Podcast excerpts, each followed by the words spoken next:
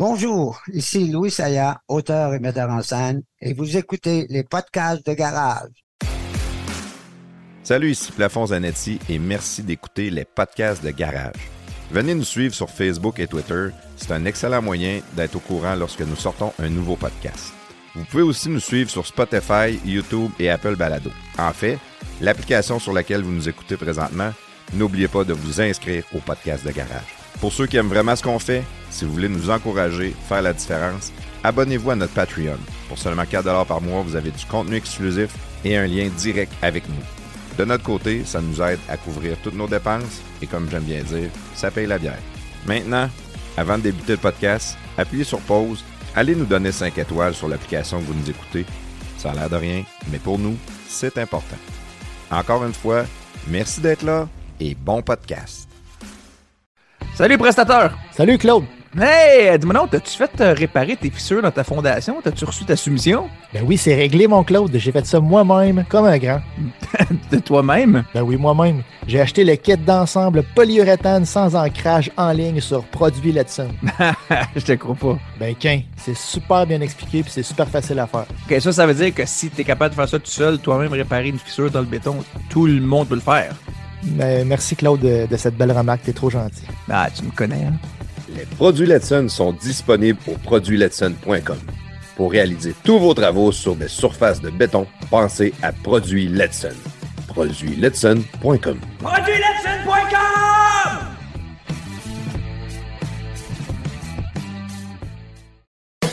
Les podcasts de garage sont fiers de vous présenter Action VR. Action VR, votre spécialiste des roulottes et fifth wheel cargo neuf et usagés au Québec. Notre succursale Action VR est établie à Saint-Nicolas, à seulement 20 minutes de Lévis. Depuis plus de 15 ans, elle offre à sa clientèle une approche et un service vraiment personnalisé dans une ambiance conviviale. Les professionnels de son équipe chevronnée connaissent absolument tout sur les VR. Ils sont donc les mieux placés pour vous guider et vous aider à trouver le VR qui convient vraiment à vos besoins parmi une vaste sélection de modèles de roulottes et de en stock. Depuis ses débuts, Action VR de Saint-Nicolas n'a qu'un seul et unique objectif, vous proposer des VR de grande qualité, saison après saison, en plus de vous offrir un service professionnel, courtois et chaleureux en tout temps. Action VR offre un vaste éventail de marques telles que Durango, Sportsman, Escape, Cyclone, Wolfpack, Venom, Raptor, Torque et plusieurs autres. Cette succursale n'est pas qu'un simple détaillant de VR. Ce concessionnaire unique en son genre est le spécialiste des roulottes et fifth wheel cargo neufs et usagés au Québec. Il est donc en mesure de répondre à tous vos besoins en matière de VR.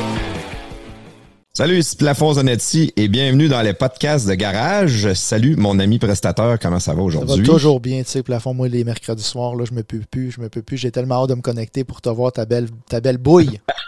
Ah, t'es donc ben fin.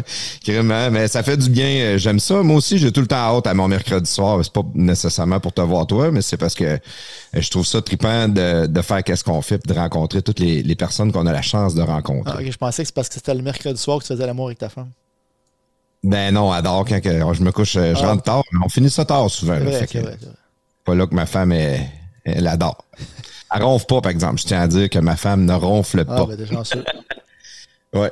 Euh, hey, euh, je voulais faire une petite mention spéciale pour euh, Alexandre Santerre qui est venu dans notre podcast, euh, Oui. l'instructeur de la méthode Wim Hof. Euh, en novembre, il a fait un demi-marathon, c'est 21 km à la course, mais en culotte courte puis en bedaine. Quelle date, quelle date qui a fait ça?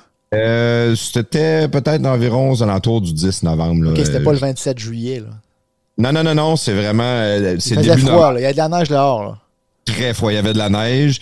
Il s'était mis une tuque, des mitaines, je pense, puis euh, il y avait un foulard dans le cou. C'est la seule affaire. Il a dit qu'il avait amené trop d'équipements parce que euh, il s'était amené trop d'eau puis tout ça. On sait jamais comment que ça va être un demi-marathon. Mais je, trouve ça impressionnant. Euh, euh, je sais qu'il il fait beaucoup d'expositions au froid. Il prend des, des, des euh, bains de glace, des douches froides, ces choses-là. Mais je pense qu'entre faire un bain de glace de 2-3 minutes et puis courir un demi-kilomètre en bedaine au mois de novembre, c'est un, un, un autre step. Ben, Donc, même euh, courir un demi-marathon au mois de juin, au mois de juillet, au mois de septembre, au mois d'août. euh, c'est ça, même au mois de juin, c'est dur. ah ouais, c'est ça. J'imagine quand il fait très froid. Fait qu'une petite euh, mention spéciale, c'est honorable quand même. là. Je le félicite, je trouve ça très cool. Là, ça Ah oui, bravo. Euh, mis à part de ça, toi, je pense que tu avais une petite, euh, petite plug que tu voulais nous faire, mon ami. Ouais, ben là, on a un nouvel annonceur avec nous. J'espère que la pub va être faite quand ça va jouer ce podcast-là. Mais je- oui, on, va, on, va, on va se botter le cul, mais on va la faire, la pub, plafond. Mais euh, dans le fond, euh, le Rouler Passion, euh, qui est maintenant un nouvel annonceur avec nous, euh, actuellement, ils ont une promotion qui, est en, qui est sur place aux Galeries de la Capitale pour le monde de Québec. Euh, ça, ce podcast-là, normalement, devrait sortir au mois de décembre, mais bref, euh, jusqu'au la, la promotion aux galeries va être terminée. Mais nous, notre promotion à nous, elle va être encore bonne. Fait que, euh, parce que ça va être un petit lien sur le site web de Rouler Passion. Fait que bref, le lien va être, je vous le donne, c'est assez simple à retenir, c'est roulerpassion.com slash promotion slash podcast garage. Podcast avec un S. Ce que ça fait, Normalement, Rouler Passion, euh, bon, ceux qui ne savent pas c'est quoi, c'est la location de voitures euh, exotiques à la journée, 24 heures. Euh, Il y, a- il y a différents prix par voiture. Mettons exemple, euh, le- le- l'auto la plus dispendieuse coûte 1500 pour une journée. C'est une Lamborghini. C'est la? Lamborghini, puis il y a une McLaren aussi. Sauf que si, Oh, mettons, avec. eu la McLaren. C'est ouais, c'est supposé se finir là, bientôt, mais elle va être là l'année prochaine. Mais là, on ne l'a pas encore. Bref, avec le, code, ça donne 20% ben, Ça bonifie le- ce qu'on achète de 25% ce qui donne un rabais de 20 là. Fait que la, la Lamborghini, au lieu de coûter 1500, coûte 1200. Mais c'est bon pour toutes les voitures. Fait qu'exemple, la Supra coûte 400. Ben, avec le, rabais, ben, là, elle descend de, de, de 20% Fait qu'elle tombe à 300. Vite de même, elle tombe à, à 320 Fait que ça, c'est un rabais qui est juste en ligne avec notre code promo ou aux Galeries de la, aux Galeries de la Capitale là, au mois de novembre. là, mais le podcast va sortir au mois de décembre. Fait que ceux qui ont, qui ont envie de se louer une auto l'année prochaine, il n'y aura pas de meilleur prix que ça. là. Si vous avez, si savez que l'année prochaine, vous voulez vous louer une voiture sport, euh, il y a plein de chars sur leur site. Allez les voir. Il y a des Porsche, il y a, des, des- des- il y a plein de voitures. Allez les voir. C'est le- moment d'acheter le, le- le forfait pour vous-même ou en cadeau parce que sinon, ça va être plein prix l'année prochaine. C'est ça la promo qu'on donne. La promo finit le 24 décembre. 24 décembre. OK. Puis le site, euh, alors dis-le donc, le site pour que le monde qui veut aller le voir. roulerpassion.com, rouler avec un Z, roulerpassion.com slash promotion slash podcast garage, podcast avec un S. Puis on va mettre le lien sur notre site web, euh, notre site web, sur notre page Facebook puis notre compte Twitter. On n'a plus de site web, mais ouais, je vais le mettre les liens. Bon. Puis euh, il n'y avait pas envie de faire ça plus simple comme adresse. C'est genre juste slash PDG, ça aurait fait pareil. Je pourrais demander qu'ils mettent slash PDG puis ça allait à la même place. T'as bien raison. facile, Ouais, slash, slash PDG va fonctionner aussi, ok? Fiez-vous sur moi. Ah ouais, on se fie sur toi. Bon, On ben c'est parfait. ça. Good, good, good. Bon, euh, aujourd'hui, euh, on, Oui. on est extrêmement privilégié. Dans le fond, on va avoir dans notre podcast euh, Monsieur Louis Saya, qui est un auteur et metteur en scène québécois. Euh, je pense que plusieurs le connaissent. Pour ceux qui le connaissent pas, euh, vous connaissez ses œuvres. En tout cas, ça, c'en est certain. C'est. Euh, c'est quelqu'un qui a, qui a, euh, participé, euh, il est co- co-scripteur dans Brou, Euh, il a fait euh, plusieurs choses pour Ding et Dong, euh, La Petite Vie aussi, il a écrit plusieurs textes. euh, euh, il a fait Radio Enfer. Radio Enfer, ouais, ça, c'est de notre génération. bonhommes comme nous autres, là, le monde de notre âge, ça, ils connaissent ça, c'est sûr. Euh, il a fait Les Boys, il a fait plein, plein, plein Histoire de d'affaires. à succès. histoire de filles, mais là, on allait écouter ça aussi beaucoup. Ah oui, avec euh, Guillaume Lepage, puis euh, Sylvie. Non, non, euh, non, non, ça, c'est euh, gars, une fille. Ah, t'as de filles, c'est avec. euh, eh les noms d'acteurs, des noms d'acteurs, je ne suis pas le meilleur là-dedans, là, mais euh, il y avait Guylaine Tremblay qui jouait là-dedans. C'est comme quatre filles en appart. Là. Ah oui, ok, Puis, euh, oui. C'était drôle. Il y avait, il me semble, il y avait Guy Jodoin, je pense, qui jouait là-dedans aussi. Ouais, Guy Jodoin jouait là-dedans. Il y avait une couple d'acteurs. euh, il y a Laurent Paquin. Laurent Paquin, je pense que c'était son premier rôle vraiment à la télé, il me semble. À, à- à part qu'il soit humoriste. Là. OK. Mais, en ah, tout cas, mais ça, c'était bon. Ça, ça, ça a joué pendant un bout, ça, cette émission-là aussi. là. Fait que c'est, tout un honneur. Puis ça, on va remercier euh, Yvon Landry, dans le fond, euh, Jacques Saint-Jacques, hein, à Québec. Ouais, Jacques Saint-Jacques. Ici, Jacques Saint-Jacques, à. Québec. Euh, moi, ça avait été euh, tout qu'un plaisir. C'était une idole de jeunesse que j'avais eu la chance d'avoir dans les podcasts de garage, Yvon Landry. Puis euh, c'est lui qui nous aurait écrit un petit courriel parce qu'il n'a pas Facebook, donc il a été directement euh, par courriel. Puis il a dit Hey, les gars, est-ce que vous aimeriez ça avoir Louis Saya Puis nous autres, c'était un oui, oui, oui. Puis on est chanceux, on l'a avec nous autres ce soir. Donc, euh, je pense pas qu'il y a- besoin de plus de présentation de ça. Je Mais- sais pas si toi, tu as d'autres choses à dire pour Ah, ben, heure. je, voulais, je voulais rassurer Yvon parce qu'Yvon nous avait dit par courriel les gars- là, les gars, j'espère que vous n'allez pas juste parler de les boys. Là, là j'ai dit ben non, Yvon, c'est sûr qu'on ne parlera pas juste des boys, on va parler aussi des boys 2, les boys 3, les boys 4. tu sais, Il n'y a pas juste les boys. Là. Et ça, il y en a pas juste un. C'est ça, tu sais. Ah oui, c'est bon, excellente blague, prestateur. Euh, J'adore ton humour. valeur, Ah j'avais pas, j'avais pas préparé le paton petit sur la console, j'aurais dû le mettre. Elle- Elle était beaucoup meilleure que le, le drummer de Drummondville. Donc, Ben, merci, c'est pas- c'est gentil. bon, ben, si, c'est- si t'es prêt, euh, prestateur, parle-nous le jingle et tout de suite après, Louis Saya.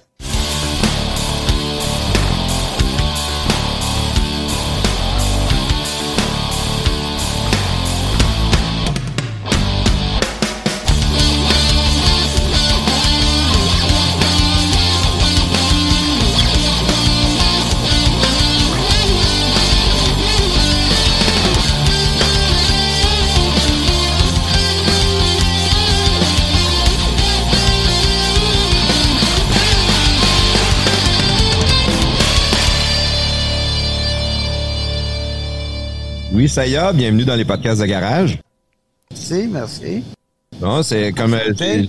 euh, enchanté. Comme j'ai dit euh, en, en début de, de podcast, euh, c'est euh, c'est tout qu'un honneur pour nous de vous avoir dans notre podcast. Euh, merci d'être là. Ben, ça me fait plaisir. Quand on regarde un peu euh, vos succès, c'est toute une carrière que vous avez eue. Euh, c'est toujours impressionnant euh, pour nous là, de, de voir euh, quelqu'un avec autant d'accomplissements. Vous avez choisi des métiers, on pourrait dire plus qu'un métier en bout de ligne dans qu'est-ce que vous faisiez. Mais c'est c'est pas euh, c'était pas le chemin facile ou la voie facile. Euh, ça, venait avec ses défis aussi, je suppose. Ah, c'était, ben, au début, c'était plus facile, fa- pas facile du tout même. Euh, euh, j'ai pas commencé d'ailleurs euh, tout de suite euh, à faire ça parce que j'ai commencé par aller à Bay James après mon cours de théâtre pour, euh, pour faire de l'argent un peu parce que euh, ça s'annonçait pas très bien de ce côté, du côté artistique. Alors, j'ai décidé d'aller faire de l'argent plutôt à Bay James. À l'époque où la Bay James était un grand chantier euh, euh, des années 70. Alors, euh, j'ai commencé par faire mon cours de théâtre et euh, après ça, j'ai lâché pour aller justement à la Bay James. En revenant, là, j'ai j'ai réfléchi, puis là, j'ai commencé à, à, présenter des projets pendant, pendant un an à, partout à, TVA. Ah, ben, c'était pas TVA à l'époque, c'était Télémétropole, à Radio-Canada, partout, et je me faisais refuser partout. Et euh, ben, j'avais des amis, heureusement, euh, qui euh, on, on, je vivais à l'époque avec euh, Claude Meunier et euh, Michel Rivard. On était des chums. Wow. On, on, avait Ah, on avait pas mal de fun. Et euh, bon, j'avais rencontré Claude à l'école de théâtre. Puis on avait des amis communs. Puis on avait eu un projet euh, qui s'appelait les 24 heures de la rue Sainte-Catherine, qui ne s'est jamais fait, évidemment, où il y avait plein, plein de gens euh, qui maintenant sont très connus comme Serge Fiori d'Harmonium. Il y avait plein, plein, il y avait beaucoup, beaucoup de talent, mais pas beaucoup d'argent. on était très pauvres toute la gang. Puis on avait fait un show, on avait préparé un show qui ne s'est pas fait parce que justement man- manque de moyens, manque de tout, euh, et euh, manque de, peut-être d'implication de, tout le monde, parce qu'à un moment donné, il fallait pas répéter gratuitement et tout ça. Et là, tranquillement, le monde s'en allait, etc. Alors, on, il s'était pas fait. Mais j'étais resté ben, ben ami avec Claude. Euh, et je connaissais Michel euh, Rivard parce que je connais pas mal la ga- gang de Beau Dommage, entre autres euh, Pierre Ruet et, euh, et, Michel Rivard, que je connaissais très bien. Je les avais suivis pas mal dans leur carrière. Et on sait ça, on vivait ensemble. Donc, eux autres m'ont permis de faire ma première pièce en me passant chacun 1000 dollars. Alors, Ah ouais. c'est crime au moins. euh, Ah ouais, les autres, leur carrière avait commencé, évidemment. Et c'était en 60, euh, je pense, je me rappelle plus de l'année de Beau Dommage, je pense que c'était en 75 ou, ou 74. Ça faisait pas longtemps. Il, faisait- il faisait de la grosse tournée, etc. Et Claude, ben, commençait avec, euh, avec, euh, Paul Lépaule, Oui. Et que c'était avec Serge Thériault, ça aussi? avec Serge Thériault et euh, Jacques Grisé, OK, à l'époque. Et, euh, moi, j'ai fait les deux, des euh, de leurs trois spectacles, j'ai fait la mise en scène. Mais la première fois, j'avais pas fait, mais ça avait commencé à marcher. Puis il y avait un petit peu d'argent. Les deux gars m'a- m'avaient dit, ben, on va te passer 1000 dollars chacun. Puis tu essayes de avec ça. Alors, avec 2 2000 dollars, j'avais monté ma première pièce qui s'appelait Une amie d'enfance. Et euh, la, la, pièce avait super bien marché. On avait gagné euh, la meilleure pièce de l'année. Et puis euh, Oh, et ouais. les comédiens avaient, avaient eu des avaient été choisis. C'était Pauline Martin qui jouait dans ça. À l'époque, je, je sais pas si ça vous dit quelque chose, Pauline Martin? Ben, moi, oui. je me rappelle d'elle elle était dans de Samedi rire, ouais, c'est ça. ça. Elle était tellement drôle, elle était Ouais, puis après ça, elle, elle- elle a été dans C'est Yvon, là, puis tout ça. Oui, oui, oui. Alors, c'était une de mes grandes amies. On était la même année à l'école de théâtre, OK? Alors, Est-ce qu'elle est encore en vie, Pauline Martin? Oui, oui, oui, oui. Elle est encore en vie. En tout cas, euh, il y a quelqu'un qui écrit pour elle sur Facebook, sinon. Ah, Elle écrit encore sur Facebook, c'est bon. c'est ça, on ne pouvait pas demander de référence par rapport à ça à Yvon Landry parce que lui, il l'a pas Facebook. Ah, ah. ouais, ben moi, je l'ai. Moi, je regarde. Je, je, je, je, je fais rien là-dessus. non, mais Je c'est, c'est, regarder qu'est-ce qui se fait. C'est quand même le fun de, de, de Ouais. l'avoir. Puis de, aussi Messenger, Ouais. c'est un outil qui est. Messenger, oui. Ouais, Ben oui. Surtout quand j'en vais en voyage. Mm. Ouais, c'est vrai, c'est vrai. Euh, quand vous avez commencé, c'est, c'est, euh, dans le fond, je voudrais, je vais, je vais vouloir parler un petit peu de votre jeunesse euh, aussi, mais avant, quand vous avez commencé, est-ce que vous pensez que c'était plus dur qu'aujourd'hui? Parce qu'aujourd'hui, avec des plateformes comme YouTube, avec euh, TikTok, ou, tu sais, il y a beaucoup de, de personnes qui deviennent très célèbres avec euh, absolument aucun moyen. là.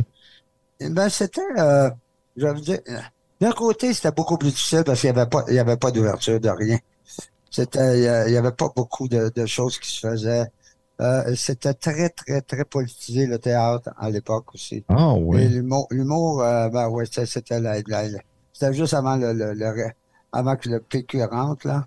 Puis là, Ok, les pièces avant de le- théâtre, c'était tout très, très, euh, songé, là, puis très, très, très, un peu, un peu élevé, là, tu sais. Est-ce que c'était lourd comme théâtre? Sais, on parlait des patriotes et on parlait de ah, c'était la, la, la révolution un peu, puis tout ça. Et comment, comment on se faisait avoir, puis pas, pas, pas. Tu sais, C'était un peu trop un, Politisé un peu. un discours un peu didactique, là, tu sais. Ouais. Euh, on, on, sent- on sentait les travailleurs sociaux dans ça, là. Euh, mais alors, puis, euh, il n'y avait pas autant d'ouverture. D'un autre côté, il n'y avait personne. fait que, mettons, en humour, on, il y avait Yvon Deschamps, il y avait des cyniques, puis après ça, il n'y avait rien.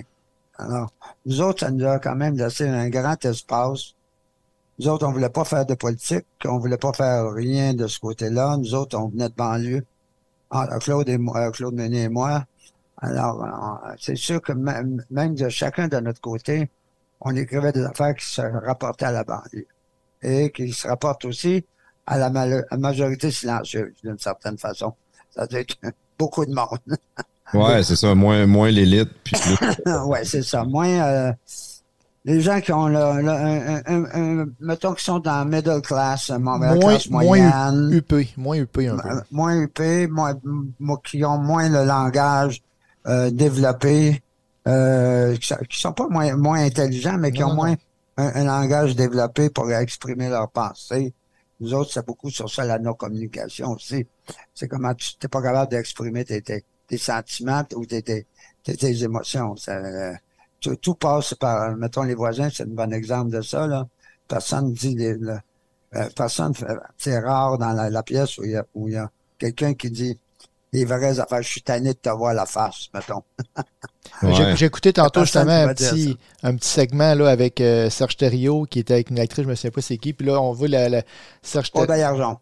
Puis là, là, elle a dit, elle essaie de dire qu'elle est en dépression, puis lui, il veut rien Ouais, savoir. voilà. là. Il veut Ouais. rien savoir. Je veux rien savoir, Il voilà. veut- Je vais aller laver mon char, puis sac-moi la paix. Alors, alors, nous autres, c'était comme si on était à- dans une autre zone complètement. Donc, ça, ça nous a facilité. Pour le monde, c'était comme. Mais au début, ça a été comme. Que c'est ça? Même les gens, puis ça prenait. Ça a pris un certain temps avant que le monde commence à rire. Quand on a parti les Ah, pièces, ouais. mais moi, même une amie d'enfance, moi, c'était une amie d'enfance. Au début, ça, ça, sent- il y avait comme un deuxième niveau qu'il ne poignait pas au début. Ouais. Puis là, là, après 10 minutes, là, ils ont compris. Puis là, là, là c'est parti, là, comme. C'est comme des caricatures un peu. Là, de- Ouais, ben, des- dans le sens, tu sais, ils se disent rien. Ils se disent rien. Ben là, là, c'est comme, euh, c'est quoi l'affaire? C'est définitivement, bien sûr, c'est c'est évident. Tu sais, c'est juste des, des automatismes, en fin de compte, de langage. Puis là, à un moment donné, là, tu comprends. C'est parce qu'ils disent pas les vraies affaires. c'est ça. Puis on parle de vidange, mettons comme dans. Moi, hier, j'ai sorti mes deux sacs de vidange. tu sais, comme si c'était la grosse affaire. Alors, au lieu de dire, ben, écoute, euh, qu'est-ce qui arrive dans ta vie? T'as-tu un. Tu sais, ça, ça, ça va-tu ça va mal dans ton couple? C'est quand même très songé. Si Vous étiez des pionniers, des pionniers euh, en bout de ligne. Ben, euh, on était peut-être des pionniers ici, mais mettons, on avait des influences aussi, là, comme. Parce qu'on n'avait pas les mêmes influences que ben, beaucoup de avant nous autres, c'était plus les influences peut-être françaises. Parce que il y a eu la, la- il y a eu un peu comme soit euh, les- en 68 en- à Paris puis tout ça. Tout le théâtre a été influencé aussi par ça. Les années en 68, quand il y avait les révolutions dans, dans, dans- dans- de tout le monde à Paris, là, tout ça, à la Sorbonne, puis tout ça, il y a une grosse révolution, ça. Les- des, des fonctionnaires contre les fonctionnaires, contre tout ce, ce- système-là qui était très lourd. Mais nous autres, on n'était pas dans ça. Nous autres, on était plus du côté américain avec euh, Woody Allen, euh, avec euh, avec euh, avec les, les euh, Monty Python en, en Angleterre. C'était des gens qu'on a écouté, on écoutait Saturday Night euh, live.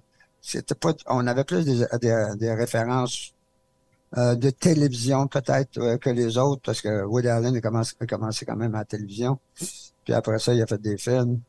Euh, Pas Dans une époque que la majorité des Québécois étaient unilingues aussi. Unilingues Il y a ça aussi. Puis, puis pas, pas tout le monde qui avait des postes anglais, anglophones aussi. sais, euh, fallait que tu aies des postes euh, anglophones pour le, le, le, le- le voir. puis- mais euh, ça, c'est c'est comme euh, nous autres, on était branchés sur ça plus, mettons. Tantôt, vous m'avez dit je peux vous laisser Là. pendant deux secondes, mais c'est parce que ma femme m'a appelé. Ah oui, oui, allez-y. Ça te dérange-tu que... Non, non, allez-y, allez-y. problème. 23. Au début, là, je sais pas ce qui s'est passé. T'entendais, il y avait comme un genre de. pfff. C'est quand j'ai mis la musique, là, puis ça a fait ça l'autre jour avec les filles aussi. Ça a duré 2-3 secondes, puis ça a arrêté. Je sais pas c'est quoi qui fait ça, là. Comme si le jingle qui faisait ça, ouais. Dans le fond, c'est que ta console est en train d'empoisonner ta Ouais, console. je pense qu'il y a un virus. Dans ta console, il y a un virus. Oui, puis là, le virus se propage partout sur le web. Puis là, tout le monde va avoir des problèmes avec le console. Tous ceux qui écoutent nos podcasts avec une console connectée dans leur ordinateur, il y a un virus qui va. C'est comme le son, là. C'est un- tu sais, le son, le- c'est comme un. le- le- c'est des, des 0 et des 1, le son, là. Fait que, dépendamment de ce qu'on- ce qui joue, ça, ça va dans le virus. Ouais, ouais, ouais. Tu te laisses contrôle. Bon, bon, bon. Euh, tantôt, vous m'avez dit euh, un petit quelque chose qui, qui m'a. euh, Là, j'ai un peu dévié. Moi, moi je m'en m'en vais pas en ligne droite. hein, comme- Non, C'est non, non, c'est c'est correct.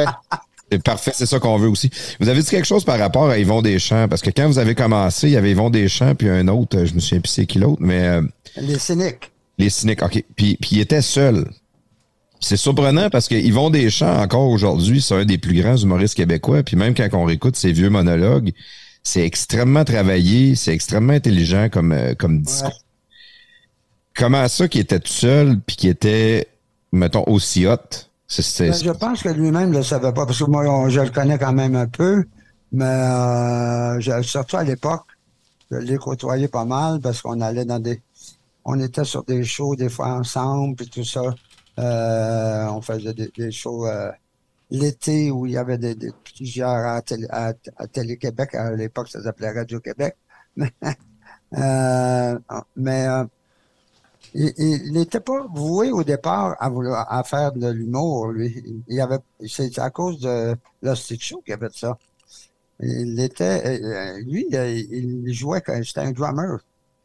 c'est un drummer. drummer. Ah, ouais. Pour vrai? Je savais pas Ouais. ça. Ben lui, il a fait presque la, la majorité de sa carrière euh, euh, avant 40 ans comme drummer. Il était drummer pour André Gagnon, il était un drummer pour euh, Claude Léveillé, euh, ces gars-là. Et il faisait, il était membre du théâtre de Katsu. OK? Puis là, ils ont fait le show, puis là, il avait écrit des affaires. Il pensait jamais que c'était pour partir comme ça, lui non plus. Ah, ouais. Wow. Fait que c'était un talent inné qu'il avait en réalité. Ben, c'est un talent qui, en tout cas, est sûrement, mais il est aussi sans référence. Il y avait, lui, c'est pas un gars qui avait des grosses références de, d'humour. Il, il, il trouvait des affaires d'autres, il les écrivait. Mais à l'époque, c'était, tu sais, on était dans, avec les grands chanson- chansonniers, euh, Félix Leclerc, euh, Claude Léveillé, euh, de Jean-Pierre Ferland, puis ça parlait de, du pays, etc. Ça aussi, c'était, on avait tout ce côté-là, là. Hein? D'ailleurs, je ne me cache pas, je suis souverainiste moi aussi. Non, on l'avait compris. je m'en cache pas, mais, mais je veux dire, nous autres, on faisait pas ça. C'est juste ça la différence. Alors que les autres, lui, ça, ça a toujours été sa, sa, sa cause quand même. Mais il me semble qu'il faisait pas un humour axé là-dessus. Il parlait plus de, la, vraie vie. C'était sur la vraie vie. C'est pas rien que là-dessus, mais tu sais, le boss, puis le petit Québécois, c'était ça un petit peu aussi l'indépendance. C'est que on est tanné de se faire passer pas. on n'est pas capable de rien faire, on est juste capable d'être employé des boss qui étaient des Anglais. Ah, c'était ça, oui, l'époque. Hein? C'est là que la loi ah, ces choses-là ont sorti pour. Euh... Ah oui, ben c'est ça. Après ça, c'est parce que c'est c'est euh, c'était notre condition d'être à, être les un peu bah, entre guillemets les esclaves des, des, des, des, Anglais. Les Anglais nous regardaient comme une race inférieure, presque. Qu'on n'était pas capable de gérer nos affaires nous-mêmes. Ça nous On était comme du cheap labor. Les, les, haines euh, de, de, de l'Amérique du Nord. Ouais. les mots qu'on n'a plus le droit de dire. Quelle époque? voilà. Ouais. Je dis pas, mais. Non, c'est mieux pas. Je comprends pas pourquoi on ne peut pas le dire, là, mais. Non, euh, c'est rendu dans, plein de mots de même qu'on Les, les blancs de, Vous pouvez le dire, mais il va y avoir un bip dessus. Il va y avoir un bip, ouais, c'est ça. là, je vais passer pour un, un raciste. Ouais, c'est Tu as dit qu'ils sont faciles à mettre des étiquettes sur le monde. voilà. Ça, c'est un, c'est une autre affaire aussi, parce qu'à votre époque, euh, dans, dans l'humour que vous pouviez faire dans les années euh, 80, tout se disait. Ça, c'était une affaire vraiment que je trouve que j'ai bien amusé maintenant. C'est qu'on peut plus rien dire, on peut plus rire de personne. Euh, alors qu'à l'époque, alors qu'à l'époque, rire de quelqu'un, c'était le, le, lui faire sentir qu'il était égal. Même, aux États-Unis, ils font des roasts. Là, la, la, personne va s'asseoir, et va faire rire d'elle pendant ben, deux euh, heures. Puis, euh, Le gars qui avait dit ça, c'est euh, Stevie Wonder. Stevie Wonder avait passé à Saturday Night Live, OK? Puis il l'avait mis au, au volant d'une auto. il disait, ouais, vas-y, vas-y, puis l'auto marchait pas. Ah, ça, a été bon, t'es bon. Puis il riait de lui carrément. Et, et euh, Stevie Wonder, il dit, c'est la fois où je me suis senti le plus égal avec les autres. Parce qu'on riait de moi comme, il n'y avait pas pitié de moi, il n'y avait pas d'attention trop. Ah oui, il faut pas le brusquer parce que je suis aveugle. Ouais, c'est feeling. Non-voyant ou malvoyant. Mais... Tous ces mots-là aussi qui sont. Ouais, des mots. Euh, plafond dans les. Euh, excusez-moi, je viens de descendre un peu. dans les... C'est pas grave, les, les, auditeurs n'ont pas l'image. Mais tu peux descendre tant que vous voulez. dans les RBO avait fait un sketch sur euh, les aveugles qui jouent au hockey. Là. Je sais pas si tu te souviens de ça. Puis il avait gagné un prix à cause de ce sketch-là, dans le fond, je sais pas si tu te souviens, plafond, c'était c'était la ligue de hockey pour aveugles. Puis là, les gars, ils essaient de jouer au hockey, mais il est capable, il va pas à puck. Là, les gars sont dans le coin, ils se battent, puis il n'y a pas de puck là. Le goaler, il, le goaler, il regarde pas le, devant, il regarde son net.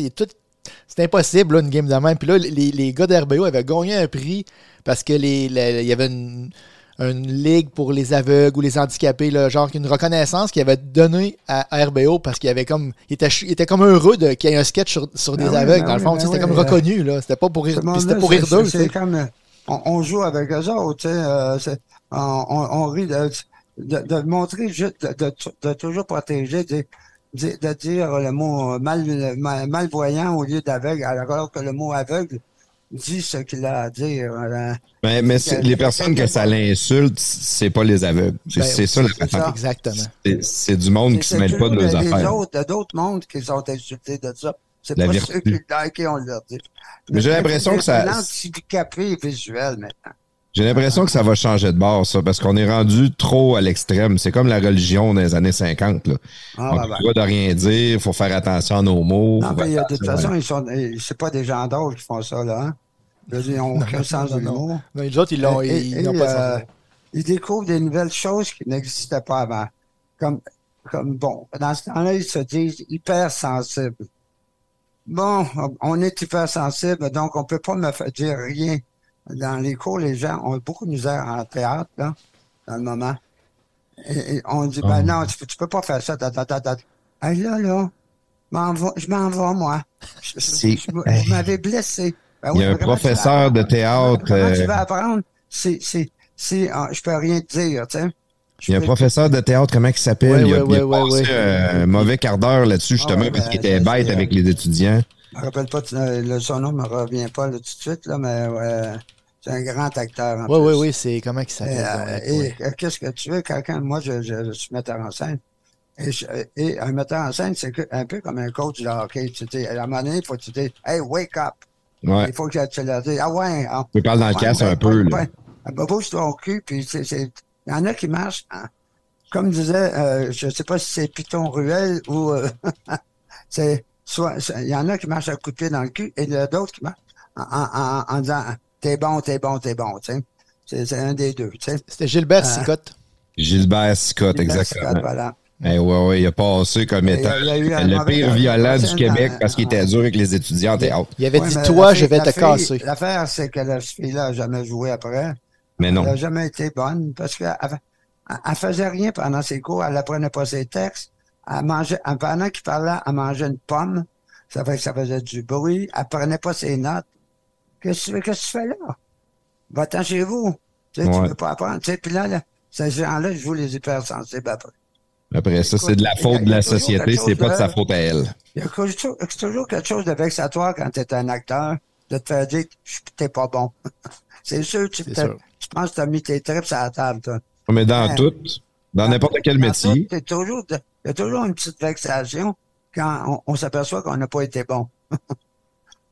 Mais t'as ça- deux types de personnes, par exemple, même hein. qu'on s'améliore aussi, tu sais. c'est ça. Il y, y en a qui se fait dire qu'ils sont pas bons, ils font Attends un peu, je vais te prouver que je suis meilleur que toi, je suis meilleur que tu penses. Il y en a Mais d'autres qui mais écrasent. Mais T'as pas, besoin t'écrases, de dire va-t'en. t'es- t'as pas besoin de dire t'es pourri, t'es- t'es- tu te feras jamais rien. Ça, c'est pas, c'est pas la même chose. Tu sais, mais tu, mais tu peux corriger ça, ça, ça. Tu sais. Ah ouais, non, c'est une ça. drôle d'époque. Puis, puis euh, moi, j'ai souvent l'impression, par contre, que ça, ça va changer. Euh, tu sais, je vois, j'ai des jeunes enfants, moi, euh, euh, 13 ans puis 15 ans.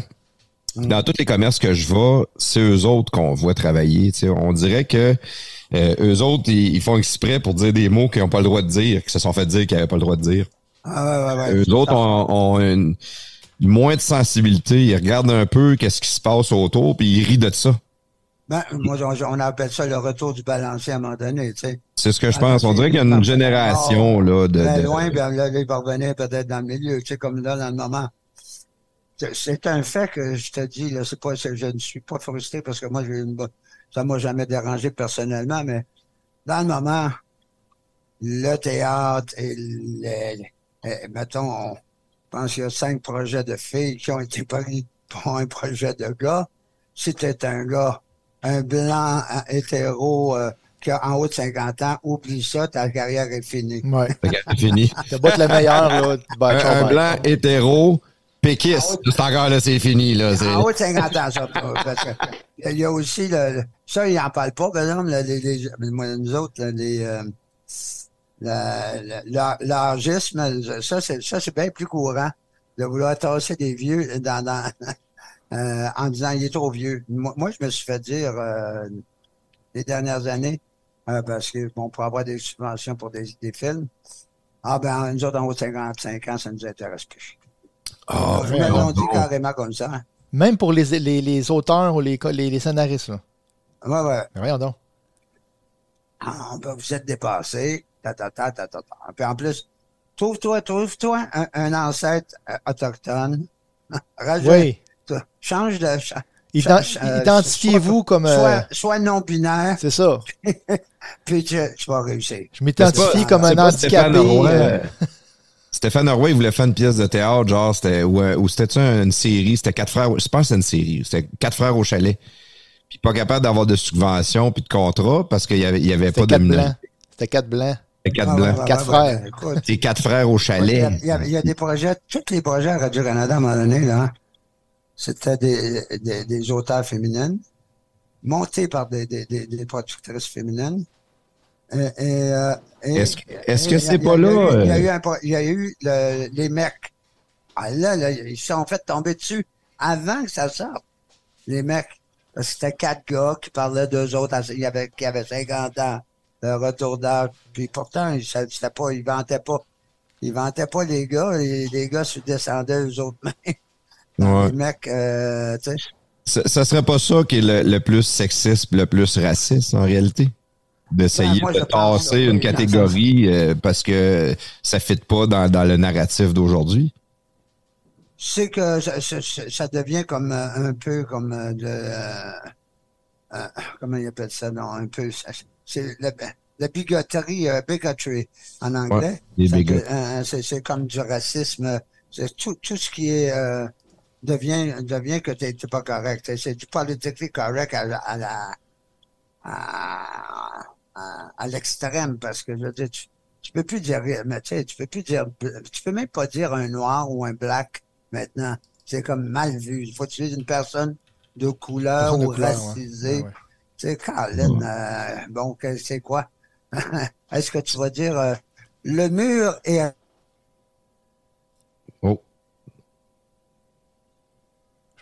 Petit bug, je pense. je pense. c'est-tu moi que, que je l'ai? Non? Ok, Non, c'est. non, euh, euh, je, vais, je vais prendre le temps. Euh, 37 minutes, 36 secondes. on vous a perdu. euh, Non, je pense qu'il est planté.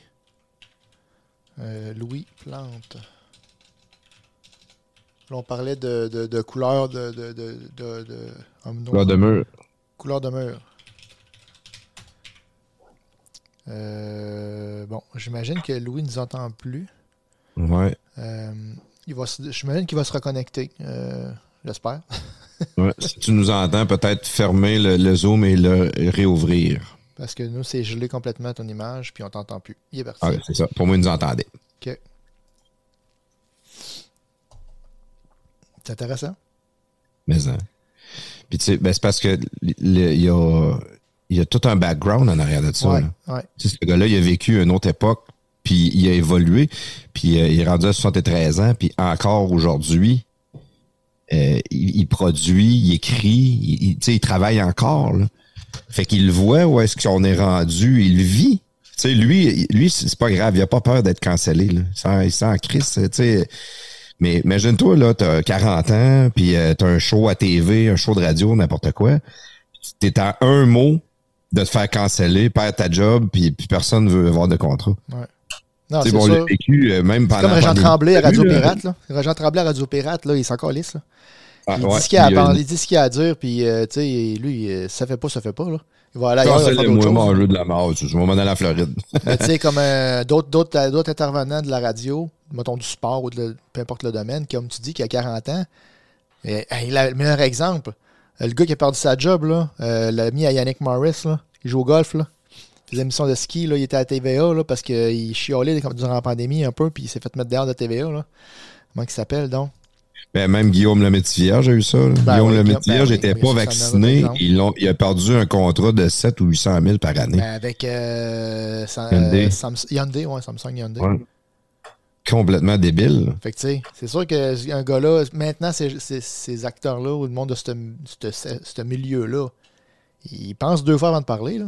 Ouais, faut, puis là, ils sont tous aseptisés. Tu sais, même, euh, je vais pousser plus loin, moi. Regarde Éric Salveille. Éric Salveille, en ondes, c'est un gars qui faisait toujours des allusions au sexe. C'est un gars qui parlait de sexe, Ah qui oui. faisait son drôle, son humour, c'était ça. Le monde l'aimait et le trouvait drôle à cause de ça. Mais lui, quand le micro, quand que la, la- la caméra puis le micro se fermait, il restait ce gars-là à faire des niaiseries sexuelles puis à, puis tu sais, ça n'a pas commencé par euh, se branler à caquette en avant de tout le monde là, dans le vestiaire au gym là, le jour 1. Là. Non, non, C'est pas agressif, là. Ça, c'est des jokes que, à un moment donné, tu fais une petite joke, puis tout le monde rit, puis t'en fais un petit, puis quand tout le monde rit, qu'est-ce que tu fais?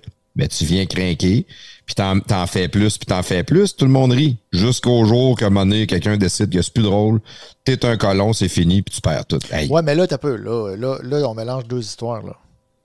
Ouais, mais il a, il a pas agressé personne. Non, non, non, je sais bien, mais. Il y avait des, un comportement inapproprié. Oui, mais des mais colons, là, là, il y on, en on a parle tout de temps. d'émettre des opinions versus faire des actes Ouais. douteux. Là. Là, c'est, pas la même game. Là. On peut pas comparer les deux. Là. On peut pas comparer quelqu'un qui émet son opinion puis qui se fait canceller versus quelqu'un qui sort la graine.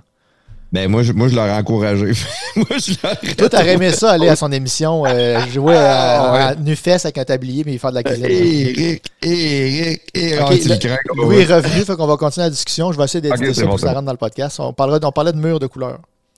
faut euh, nommer le mur de la bonne couleur. On n'a pas peur de nommer le mur de la, bonne- de la couleur qui est. C'est, c'est comme si on avait. C'est ça que Louis voulait dire, dans le fond. Euh, il est en train de se connecter. OK. Euh, je- J'imagine qu'il a dû re- redémarrer son ordinateur. Euh, il faudra peut-être reconnecter le micro aussi. là. C'est les- la technologie. Il n'y avait pas ça dans le temps, euh, des bugs de même, eux autres, quand ils faisaient de la- des émissions. Est-ce que vous- je vous êtes là? Oui, Oui, oui, oui. Avec le bon micro. Yep. Alors, euh, je sais pas ce qui s'est passé. Je pense que je me suis- ça, ça s'est planté tout seul. Chez ça a planté, c'est pas grave. On, Ouais, ça, le- le- ça l'a gelé. Euh, On parlait de la du caméra. mur. Pour mettre la vidéo dans le bas.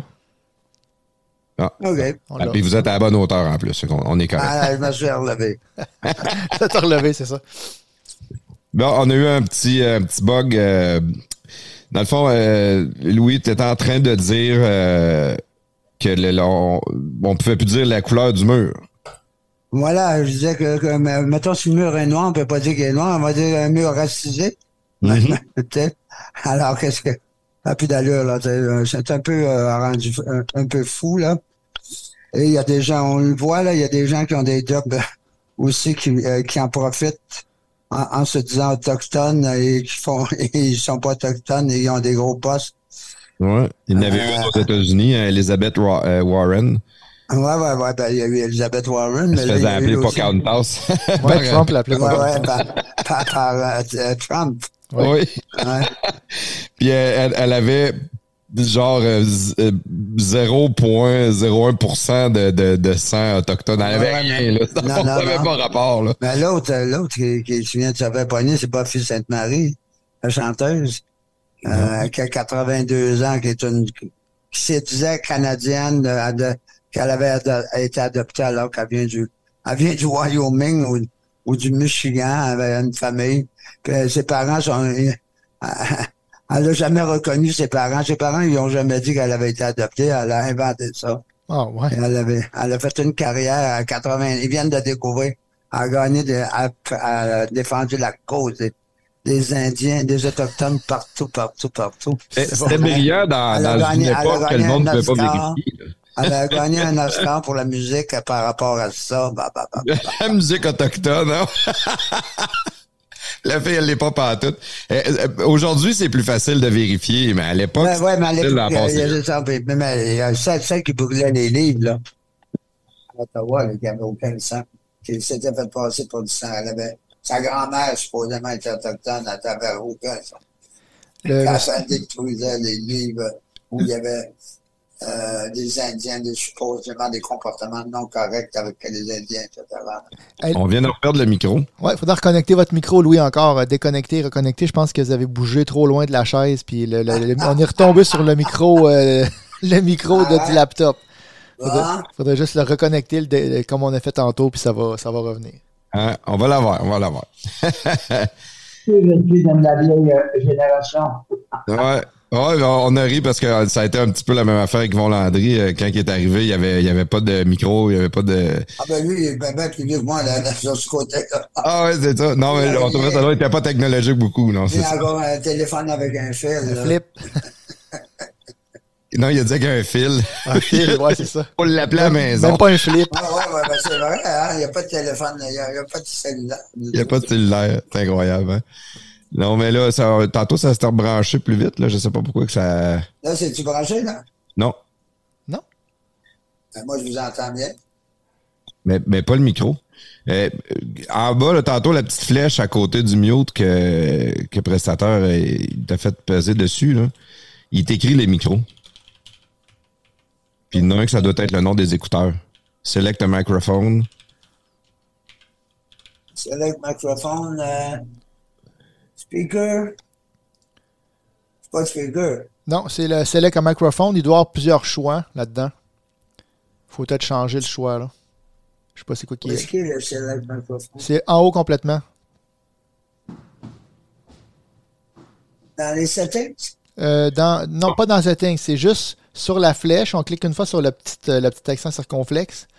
Puis là, il, y a les, là, il apparaît un menu. Puis en haut, complètement, c'est Select a microphone. Puis là, il y a, il y a- il y a les choix qui apparaissent là. C'est pas dans Audio Settings. C'est avant de cliquer sur. Audio Settings.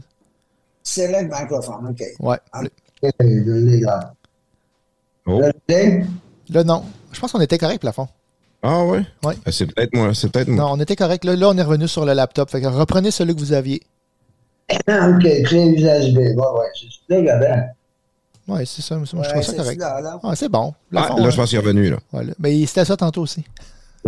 C'est- Vous êtes trop complexe, là. Ah ouais, je sais. On est, on est princesse un petit peu. On est princesse. plafond, c'est une diva, je dis toujours. C'est une diva. Faut que je fasse attention à ce que je dis parce que il, enregistre toutes les codes, puis après ça, il me fait passer pour une diva. Bon. Euh, j'aimerais ça, j'aimerais ça euh, qu'on parte euh, de, de ton enfance, Louis. J'aimerais ça qu'on puisse euh, élaborer sur la vie au complet de, de, la, personne que tu as rendue aujourd'hui. Tantôt, tu disais qu'avec Claude Meunier, vous venez de la banlieue.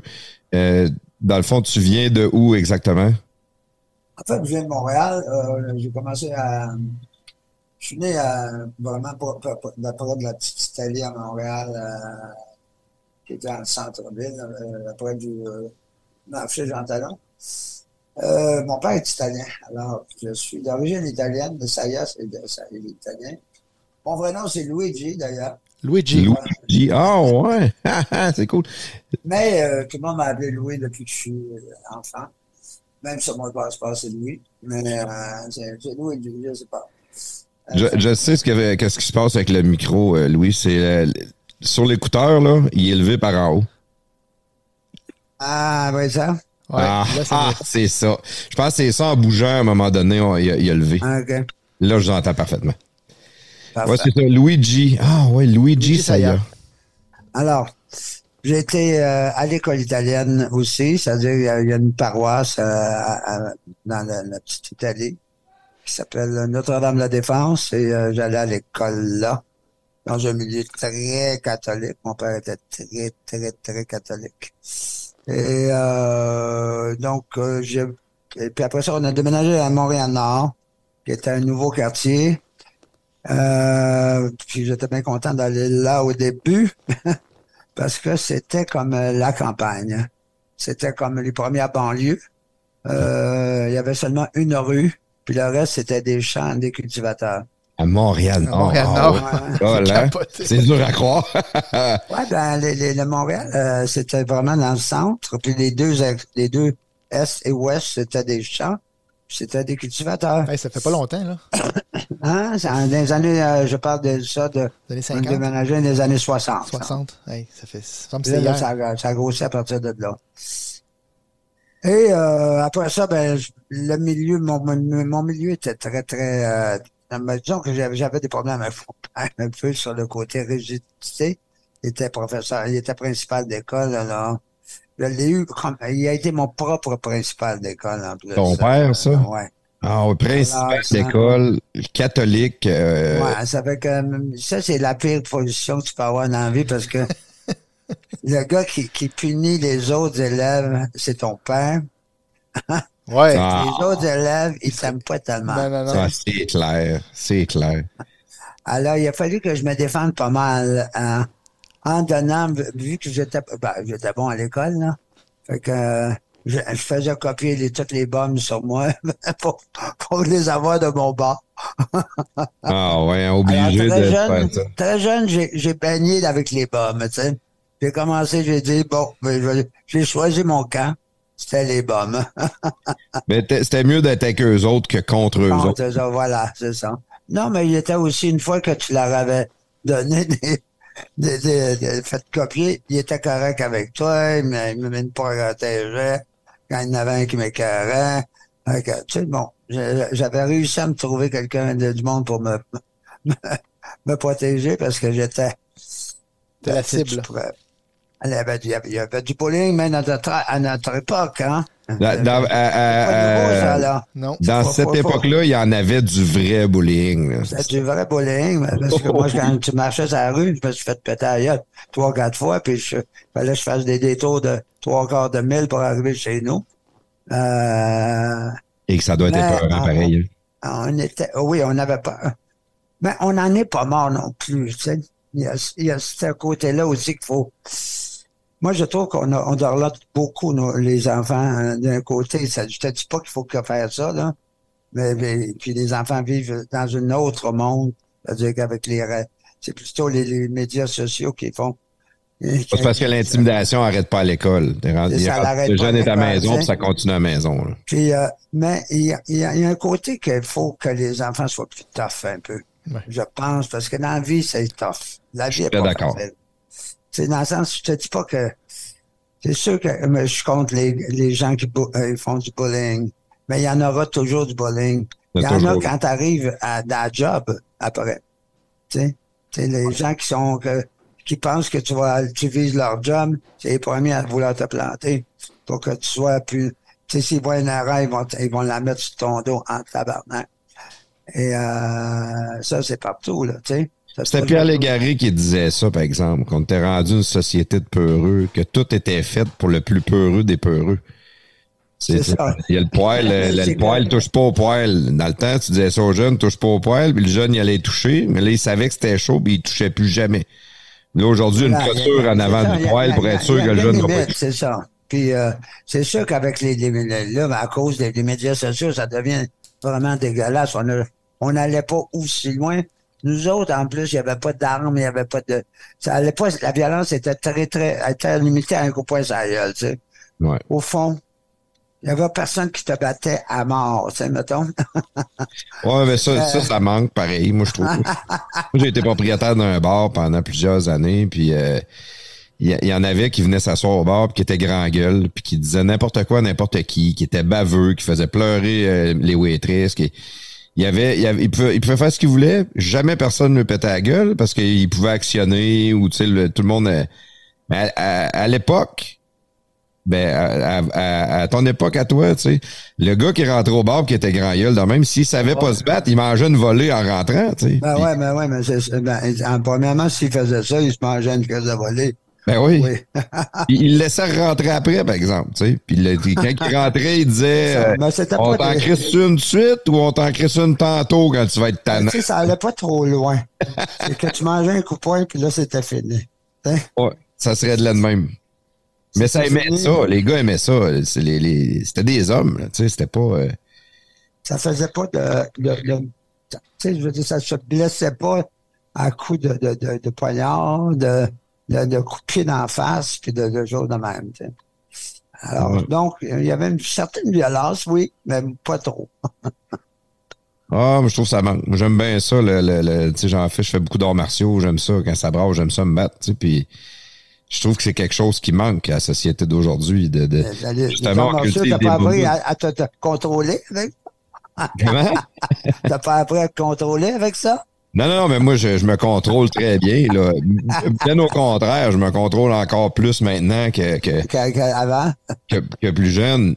Mais tu sais, je je trouve que c'est quelque chose qui manque. Je trouve que le monde peut se permettre des choses Ah ouais. qu'à l'époque, ça n'aurait pas permis si- s'il y avait eu les conséquences qui étaient venues avec. là.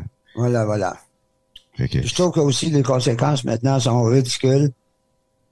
Pas pour euh, des gens qui détruisent la vie là, sur les médias, devraient, eux autres, ils devraient avoir des, des conséquences beaucoup plus Ouais, ouais. graves. Les, les- la, la justice euh, le- du public, là. on, on accuse une personne juste sur des rumeurs, puis sa vie est gâchée, puis finalement le gars il a rien fait. Ou, euh, Ouais, tu sais, puis n'importe qui job, là, maintenant. Tu sais, les- il y, a eu- il y a eu des affaires d'un bord puis de l'autre aussi, comme il y a eu des filles aussi qui ont fait des- qui ont monté des choses contre des des professeurs. Ben, et qui n'avait rien fait, juste parce qu'il il me faisait chier, puis euh, il y a eu un procès sur ça. Le pauvre gars, il a perdu toute sa crédibilité, même s'il gagne après.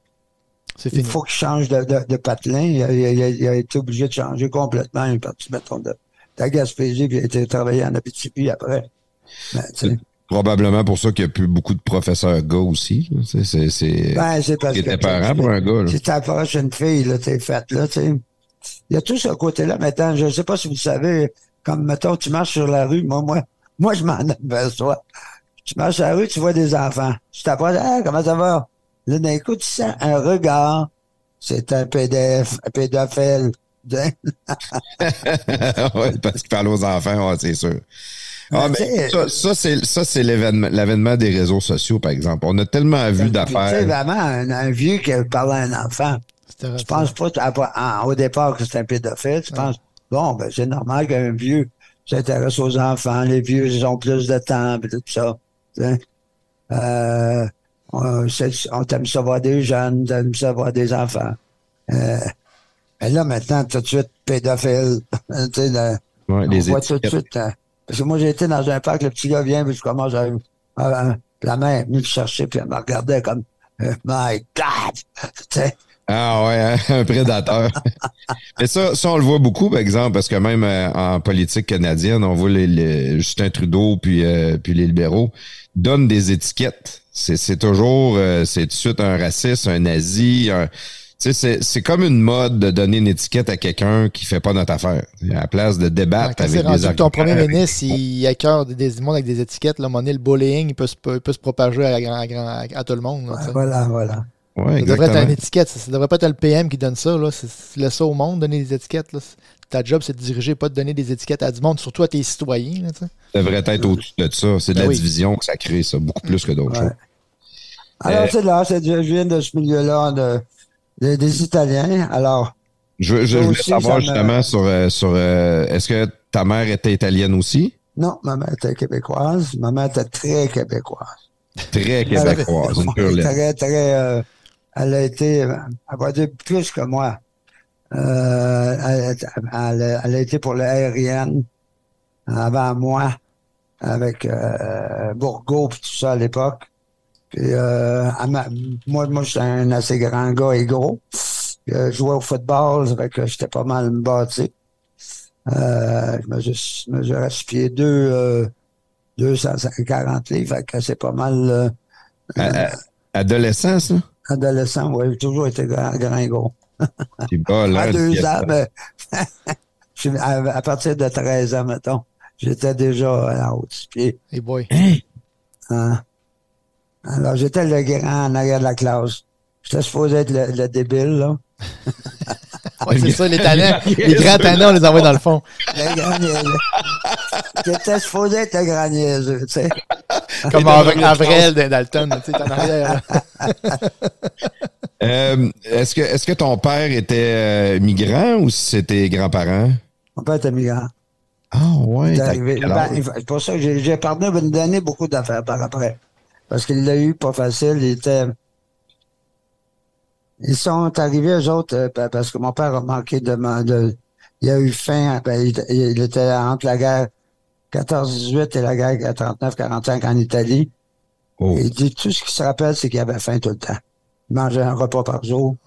Euh, puis quand il y avait des, des- coupons là à l'époque, puis tu sais il y avait comme une petite poche de riz, une petite poche des des, des, des, des nouilles que sa mère faisait elle-même. Tout était fait par sa mère.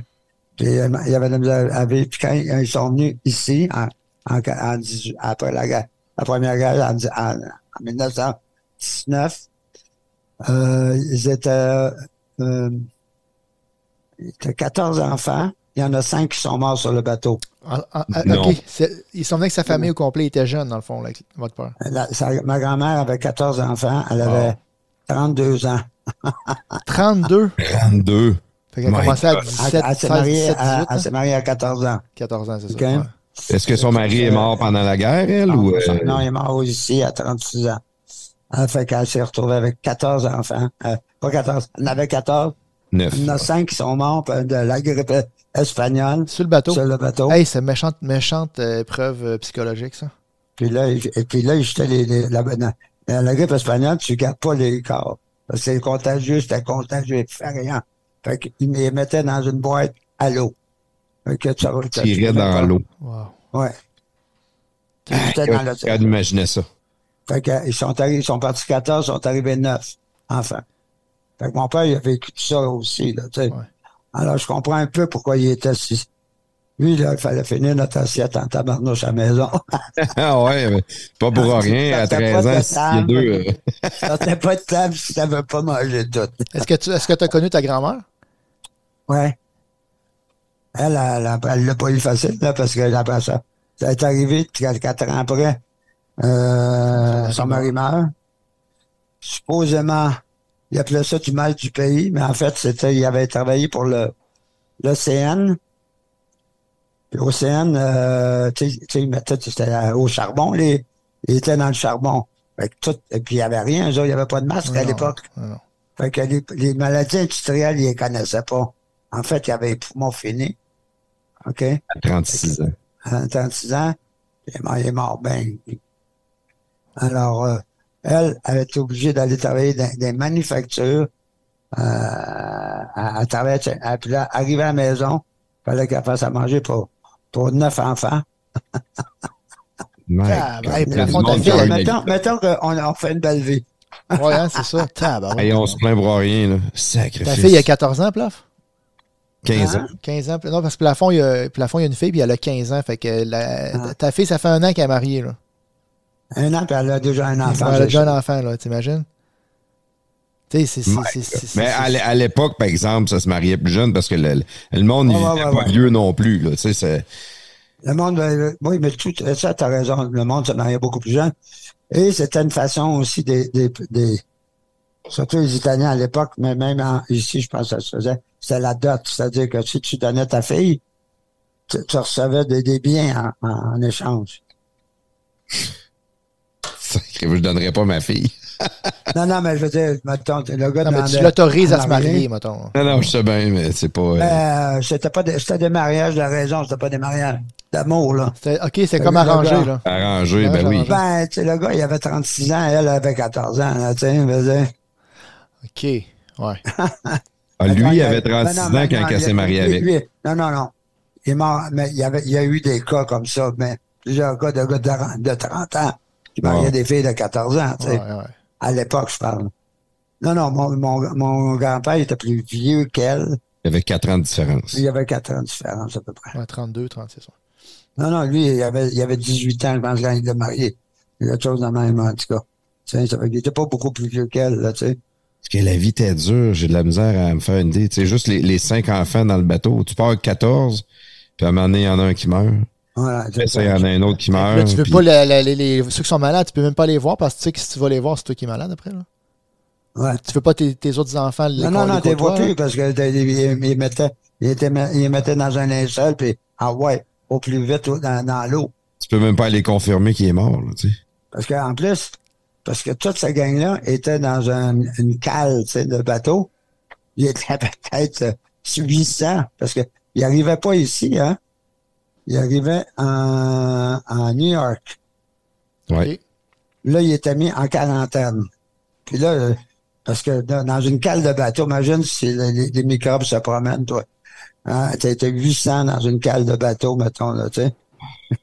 Hey, ça doit pas être la, la salubrité. Ça doit pas être la grosse salubrité. de deux. À l'époque, ça devait prendre à peu près au moins une semaine et demie pour, pour venir d'Italie jusqu'à New York, là, tu sais, mettons.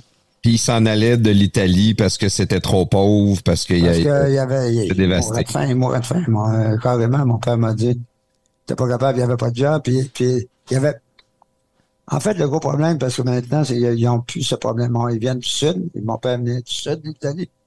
Il n'y avait pas de route. Fait que, il n'y avait pas de commerce, il n'y avait pas d'industrie, il n'y avait pas de monde. Donc, la seule industrie, c'était la, l'agriculture ou quelque chose, mais la terre, c'est de la roche. Ouais. Que, euh, tu, tu, tu vas pêcher, c'est entouré de- d'eau, l'Italie. Ou tu, tu as, des chèvres, tu as, des, t'as deux, trois chèvres, tu as trois, deux, trois moutons, tu sais, de la fin de même. Tu nourris pas 14 enfants avec ça, là. Non, non, c'est ça. Puis, mon, mon grand-père avait été à la guerre 14-18 en plus? Ton grand-père, ça, oui. Alors, ça, ça, ça a pas été, je, je comprends un peu mon père d'avoir, avoir été un peu sévère avec moi, mais moi, je suis parti. Tout ça pour dire que je suis parti à 16 ans chez nous. Parce que c'est, euh, on n'avait pas une entente euh, parfaite. Ouais. Non, parce qu'il était dur, c'est sûr. Ouais, c'est Il- ça. lui est arrivé au Québec, il avait quel âge? Puis, il y avait, euh, attends une minute, euh, il est né en 1900, il y avait 8 ans, 8 ans ou 9 ans. Ah oui, il était jeune en plus. Jeune, traumatisé de ce qui venait de se passer. Tu perds cinq de tes frères et sœurs. à Cinq de tes frères et sœurs en partant. Hey, si bol. Puis euh, devenir professeur, parce que là, tu arrives, puis euh, les Italiens à l'époque, euh, ou n'importe quelle race, euh, c'était, il y avait beaucoup de. C'était c'était très euh, xénophobe, le Québec, quand même. Ouais. C'est- pas nouveau, là. tu sais. Non, non, non, mais, c'est, ouais, mais à cette époque-là encore plus, parce qu'il n'y en avait Plus. pas que d'autres, là. Ah ouais, là, les, tu sais, les, les, les Italiens, on- ils sont fait rire d'eux autres. hein. Moi, je faisais rire de moi. Et, ils disaient, tu- pourquoi les, les Italiens ont les souliers pointus pour écraser les coquerelles dans les coins? Ah oui. C'est possible de surbaisser le micro un petit peu. euh. Le monter. Ah oui, ça leur toujours. hein. Ouais, c'est un réflexe. hein. Euh, ben, tu, tu vois, moi, j'ai- j'avais un ami d'enfance. Moi, j'étais à Sainte-Marie-de-Beauce, puis j'avais un ami d'enfance qui était italien. Puis, euh, effectivement, puis même, tu sais, c'était dans les années euh, 80, 90, il s'est tellement fait écœurer, il se faisait... Tu sais, il fallait, il fallait qu'il se défende, il fallait qu'il se chicane, il fallait qu'il se batte. Fait- Puis, puis même dans ces années-là, là, 80, 90, on parle Ah, pas de si loin que ça. Oui, puis mais mon père, c'est des années 20, mais avec, il était vraiment traité comme une race inférieure. Alors, mais quand il a voulu se marier avec une Québécoise, ben là, c'était comme euh, très, très difficile. Puis des deux bords aussi, hein, les Italiens aussi, ils veulent pas que leur, ouais, ils Italienne, veulent que leur fils se marie avec une euh, Québécoise. Ils voudraient qu'il se marie avec une Italienne. En tout cas, c'était tout là. Se sont-ils mariés en cachette ou non, ils l'ont fait comme Oui, ça? ben mon père, mon père, parce que c'était la mère, la mère, à un moment donné, après avoir été travailler pendant 15 ans pour tous les enfants, c'est elle qui, que- quand les enfants commençaient à travailler, ils donnaient une, une grosse partie de leur salaire à la mère. Parce qu'ils se sentaient redevables en maudit, tu sais. Oui, ils voulaient l'aider. Alors, mon, ben, elle voulait rien savoir de ma mère. Fait que, elle- elle- elle- elle- mon père, il fallait qu'il cache de l'argent. Il faisait semblant de lui donner tout l'argent. Puis ça en gardait, puis s'achetait des meubles en cachette. Tout son, tout son trousseau pour, euh, pour euh, quand il, il avait décidé qu'il se mariait telle date. Ils sont mariés, puis euh, la, la belle-mère, elle- l'a mal pris en esti. Hey, tabarouette, quelle, quelle histoire incroyable pareil, là.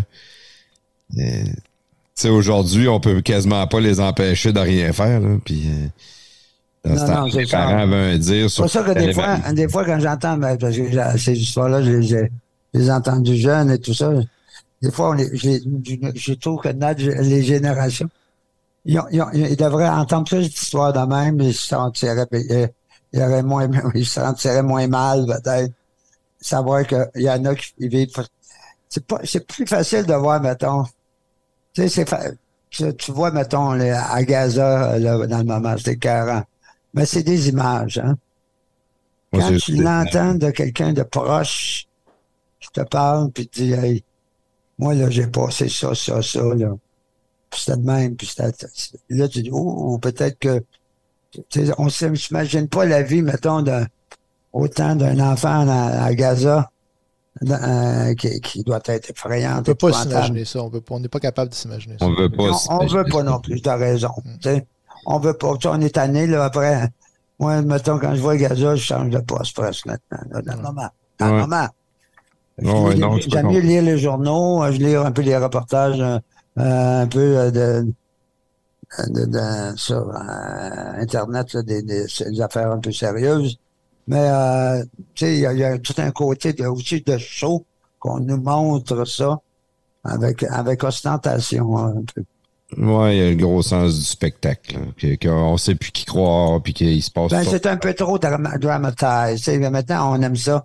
Les nouvelles sont très, très dramatisées. Il faut qu'on aille chercher l'émotion.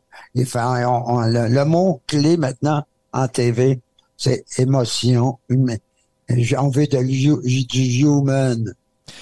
Oui, puis, puis mais dans un sens, quand que quelqu'un, mettons un enfant écouterait ces nouvelles-là, là, il se met pas dans la, dans la peau de, de- des personnes qui vivent là au même titre que si quelqu'un lui raconte, comme votre, Voilà. votre- votre- ton père ou la- votre grand-mère. Parce que là, tu as l'impression que c'est proche C'est comme toi, un là. film, tu sais, je veux dire, c'est tellement des images, puis tu sais, c'est comme si c'est comme un- tellement que- insensible un peu. Ça se perd, ça se perd dans le flot, c'est ça. Ouais. Des informations, tu sais. Non, c'est incroyable. Si je reviens à ton père un petit peu, là, à- euh, lui qui a, qui a- qui a grandi, ben, après ça, il a réussi à étudier puis devenir professeur. Puis, euh, Ouais, ben c'est ça, mon père. ben, pour, pour ceux qui ont, qui ont de la misère, il faut que je travaille en étudiant. Mon père était bricoleur, puis il faisait son cours de professeur. Euh, je ne sais pas si c'est c'est quoi être bricoleur. Il n'y en a pas bien mal de ça. Il n'y en a C'est pas bien mal de ça. en- C'est tough en tabarnak. C'est- Ouais, ouais. c'est- c'est- c'est- puis à l'époque, c'était, tu tu sais, euh, t'as un V, puis t'as à peu près 40, euh, 40 briques sur, sur ton épaule, puis tu montes dans les échelles. Puis tu vas porter ça au gars qui est en train de déposer ça avec, euh, c'est ça qu'il faisait. Et- non, il n'y avait pas toute la machinerie. Puis Mais le- mettons le danger aussi, tu sais, t'as juste une main de libre, l'autre, t'as tient les 40 briques. Hey, c'est un hostie de poids, là. de- Ah oui. Puis là, tu montes dans, dans l'échelle, puis tu t'en vas le porter au gars qui est en train de, Hey. de mettre la- la- le ciment ou le, le, le mortier entre les deux. Maintenant, tu peux plus faire ça. Quand tu montes les- la CSST, quand tu es dans une échelle, tu es obligé d'avoir toujours trois appuis, les deux pieds puis Ouais, main. ça. Fait que là, imagine dans ce temps-là, il fallait qu'il lâche sa main puis qu'il monte. Puis il y avait que deux appuis, Il n'y c'était dangereux. il n'y avait rien. Ben là, non. tu sais. Puis aujourd'hui, il y a un casque, les bottes de travail, les gants et euh, ils sont attachés. Voilà. C'est peut-être mieux de même, hein, parce que Ah là, non, ça, ça, regarde, d'accord. là, Ben oui. nous autres ici, euh, dans, Non, dans ça, la Beauce, il y a beaucoup de monteurs d'acier, beaucoup de gars de construction. là. Les monteurs d'acier à l'époque, il en tombait un par semaine. Ben, je sais, mais même moi, quand j'ai travaillé, travaillé à Beijing, j'ai travaillé dans l'acier, justement. Ah, Et euh, c'était dangereux. ben non, les personnes Quand j'y repense, après, j'ai dit tabarnak j'étais inconscient de ce que je faisais. C'est clair. Non seulement inconscient, mais a, dangereux que qu'est-ce que mon père a vécu. Ça, c'était vraiment de la folie totale à l'époque. Mais tu sais, le, le- les ouvriers, c'était de la chair à, ben, c'était pas de la chair à canon, mais c'était de la chair à, à- à- à travailler, tu sais. Tu tombais, ben, oh, ben, on donnait un petit 50 pièces à la puis ah ouais, sais, ouais, on en engage un autre. De toute façon, il y en a 60 qui veulent rentrer demain matin. C'est ça. Non, non, c'est c'est mieux comme ça. Tu sais, moi, je le vois avec les monteurs d'acier. Il y, y a toujours aussi, le, quand je jase avec les, les plus vieux, tu sais, euh, avec les gars qui sont retraités, eux autres, ils- c'était qui c'est qui était le plus fou, qui c'est qui avait le moins peur, qui c'est qui allait le plus vite. Puis ce qui est dangereux d'une job de même, c'est l'habitude. Tu sais, il y en a souvent qui tombent de reculons. C'est qu'ils sont en train d'installer de quoi, puis ils reculent, puis à un moment donné, ils savent pas qu'ils sont rendus au bout, puis là, euh, Ah, ils ouais. basculent, tu sais. C'est, ça, c'est vite, vite, vite, on est bon, on est bon, ça m'arrivera pas. C'est, tout le temps là que ça arrive. C'est quand on, quand on arrête Ouais. d'avoir Mais peur. dès que tu commences à pas avoir un peu peur, c'est là que c'est dangereux. Euh, Alors, euh, voilà pour le, le- le- le- voilà pour le passé de mon père et, et mes origines. Fait que là, fait que là, comme jeune, euh, c'est sûr que Ouais. là, on a un père qui est plus sévère puis qui s'attend à ce que le- le- Ouais. il veut, il veut pas que ses enfants aient la misère que lui a eue. Il veut, il veut que ses enfants réussissent. Il veut, Ouais. il sait, sait c'est quoi avoir de la misère puis il veut s'assurer que ses enfants n'aient pas. Mais mon père aimait une émission qui m'a un peu ouvert euh, les balises pour moi. C'était euh, c'était l'émission de Ed Sullivan Show le dimanche. Je ne sais pas si ça vous dit quelque Oui, chose. ben oui, le- les Beatles ont été Ben, là. c'est ça. euh, J'ai vu, les, j'ai vu les Beatles pour la première fois là. J'ai j'ai vu euh, les Et il y avait des, il y avait des euh, comiques aussi qui passaient là. Il y avait toujours des, des, des comiques qui venaient de Vegas ou de, de- des- des clubs qui passaient dans tous les, les, les grands comiques comme Johnny Carson, avant de faire ça, il faisait du, du stand-up. Il passait là. Il y en a plusieurs qui ont passé là, là des, euh, Mel Brooks. euh, en tout cas, je pourrais en nommer un, un tas, là. Si je m'en rappelais. Mais, Mel Brooks, ça, il a fait des, des chefs-d'œuvre euh, cinématographiques. Là. Ouais, puis il y avait un. En tout cas, il y en a une série, là, celui qui avait toujours un gros cigare. Euh, je ne me rappelle pas de son nom. Là, les- les- les- j'ai de la misère avec les noms. euh, j'ai toujours eu de la misère. C'est pas parce que je suis vieux. Ouais, ben, en même temps, là, on parle de là très, très longtemps aussi. C'est sûr que c'est dur de se rappeler de tout le monde. là. Alors, euh, voilà. Alors ça, ça m'a ouvert un peu les balises sur euh, ce monde-là. Puis ma sœur, qui faisait... Ma sœur avait peut-être quatre ans plus vieille que moi. Elle était dans un monde plus euh, de musique, mais de plus du côté français, mettons. Mais ça m'a ouvert les portes aussi sur ça. Charles Aznavour, toute ça, gang-là. Là. Alors, j'avais le côté des, des Beatles, parce que moi, j'étais la, la folie euh, anglaise. hein, quand ça a été ma- C'était même, moi j'avais 14 ans, les Beatles ont sorti en j'avais 14 ans, tu sais. Je pouvais pas être plus le bon public pour eux autres, là, tu sais. Ben oui, hey, c'est hot en crime, ça. Fait que, tu sais, j'ai suivi à 17 ans, à, dix- à 17 ans, quand il a sorti euh, euh, Sgt. Pepper, j'avais 17 ans, tu sais, c'était... Puis, l'âge, c'était le temps de la drogue, puis Ah. euh, on prenait de la drogue aussi, tu sais. Ah ouais, il y avait, il y avait pas mal de drogue au Québec en plus, ah ouais. Oh, ouais, ouais, ben, Là, là. c'était un Italien. hein. Ouais. Ah, non, non. Effectivement. Non, mais on était, on était pas mal plus déniaisés qu'on pense euh, dans cette époque-là. hein. Ouais, c'est l'époque Peace and Love beaucoup aussi. Voilà, aussi, ouais, euh, c'est ça. Ouais, c'est ça. Euh, ça, il y avait, il y avait- c'était pas légalisé loin de là. Mais euh, il y avait, oui, il y a eu toutes sortes de, de, de drogues euh, à l'époque aussi. C'est quoi les drogues de choix de l'époque? Il y avait le pot, Ouais, probablement. le pot- ça a le pot, toujours a été. toujours été, là, puis Ouais. euh, ben, le LSD, Il y avait du LSD beaucoup, ah ouais. ben ouais, à partir de 67. C'est-tu le LSD qu'il y a beaucoup de grands créateurs ou de grands cerveaux qui ont pris, là, genre Steve Jobs, puis euh, il y a plein, il y a plein de gars comme ça qui ont pris des, des Ouais, ben, il y en a beaucoup. qu'on qui ont là. ouvert leur cerveau. Ben oui, Il y a beaucoup de jeunes, euh, beaucoup de jeunes euh, de, de groupes aussi, là. La musique, les ouais, les ouais. Stones, les, les Stones, les, au niveau artistique, au niveau Et, euh, création, au les niveau... Beatles, euh, les Beatles, c'est sûr que Sgt. Pepper, c'est ça. C'est du LSD, là. Les Pink Floyd, euh, limite, là, toute la gang, là, The Doors, euh, c'était tout là-dessus. Ouais, c'est ça. époque, hein? The Doors, c'est The Doors of Perception. Ça venait de ça, hein. OK. Le titre, The Doors of Perception, qui était un, un livre d'un d'un- un romancier américain euh, qui lui-même prenait de l'opium. Alors, Ah, euh, ouais. c'est de- là que euh, pris leur nom. Ah ouais, ça je savais pas. Euh, C'est intéressant ça. Le LSD, c'est de l'acide. Il y avait il y a beaucoup de rumeurs aussi, des fois des, des légendes urbaines, là, comme Jimi Hendrix qui en mettait en dessous de son bandeau. Puis il y a beaucoup d'affaires qui sont, il y a beaucoup d'affaires qui sont pas vraies. Ouais. Mais Ouais, Celle-là, j'ai- j'ai plutôt oui, une légende urbaine. Je pense, je pense pas ça fait, je pense pas ça fait effet en dessous d'un bandeau. ça fait plus effet dans la bouche hein, directement. Ouais, mais Mais c'était des buvards à l'époque, hein. Ouais, des petits morceaux, des petits, des petits morceaux de Ouais. papier là, trempés. là. Ouais, avec une goutte dessus, t'es fait un bing, bing, bing. Dans les années euh, 70, ça, il y avait des buvards. Je pensais que les buvards c'était plus récent que ça. Non, ça a commencé comme ça. Hey, j'ai jamais fait de buvard, ça. Je serais curieux pour de vrai. euh, je me demande qu'est-ce que ça peut. Ça, Ouais, il y avait ça, puis il y avait, il y avait la, la Moi, j'ai même fait de la psilocybine à l'époque. C'est Ça, il n'y en a pas. C'est comme du. euh, c'est la, la substance des champignons magiques. Avec du DMT, ouais. Euh, alors, euh, mais c'était mis en, en poudre, euh, condensée, je suppose.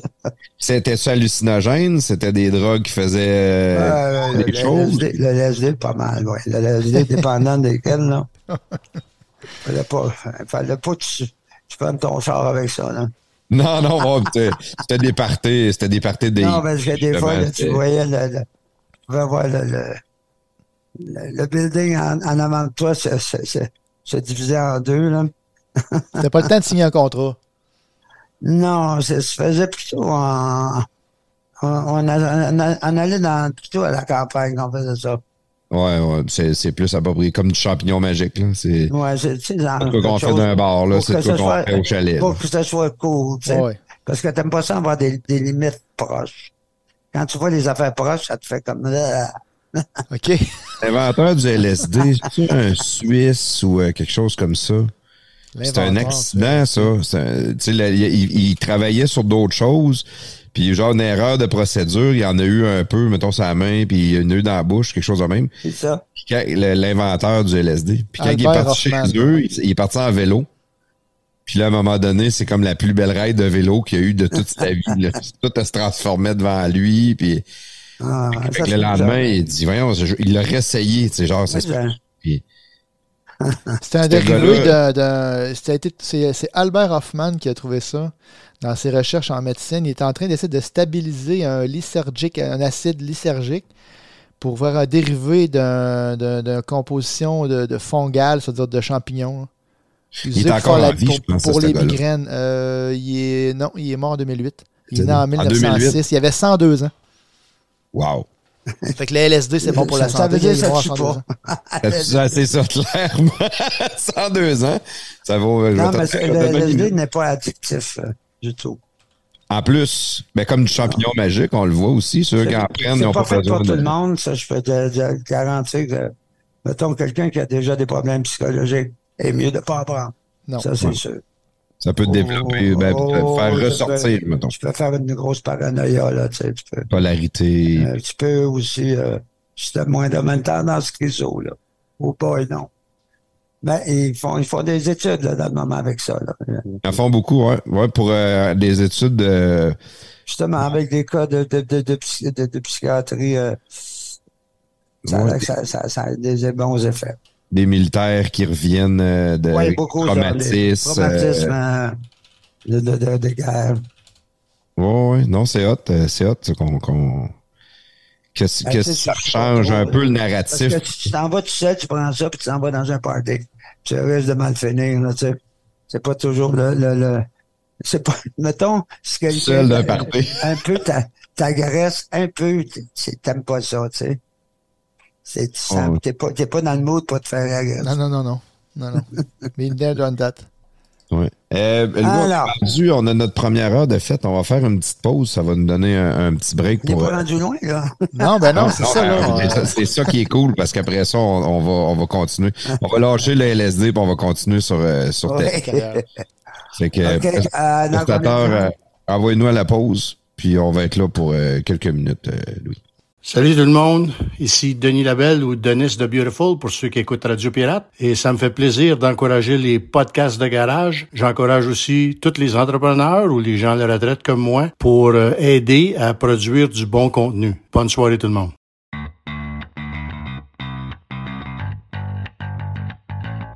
Hey, plaf! J'ai les hot dogs pour les enfants puis le tomahawk pour souper. Excellent, on va faire les hot dogs sur mon Napoléon propane, ça va aller vite. Puis le tomahawk, on va le faire dans mon kettle Weber au charbon. Ça va être malade. Coudon, t'as combien de barbecue, toi? J'en ai cinq. Ton Napoléon, lui, tu l'as pris où? Barbecue Québec. Ton fumoir? Chez Barbecue Québec. Euh, puis ça, c'est quoi cette affaire-là? Ça, c'est mon Captain Cook. C'est malade. C'est un barbecue transportable que tu peux faire n'importe quoi avec. Steak, pizza, bacon. C'est le barbecue le plus versatile que tu peux avoir. Pas cher en plus. Puis ça, c'est quoi ce gros vase-là? Ça, c'est mon Kamado Joe. Ok, puis j'imagine que tu l'as pris chez Barbecue Québec aussi. T'en penses? Hey, puis hey, c'est quoi lui dans le coin là-bas? Ah, ça, Claude, c'est mon filtre à piscine. Si tu veux un barbecue, fais comme Plaf et va chez Barbecue Québec. Sauce, accessoires, recettes, conseils, même des cours pour que tu deviennes un vrai maître du barbecue. Visite-nous en ligne au barbecuequebec.com et sur Facebook sur notre page Barbecue Québec. Barbecue Québec, c'est la culture du grill.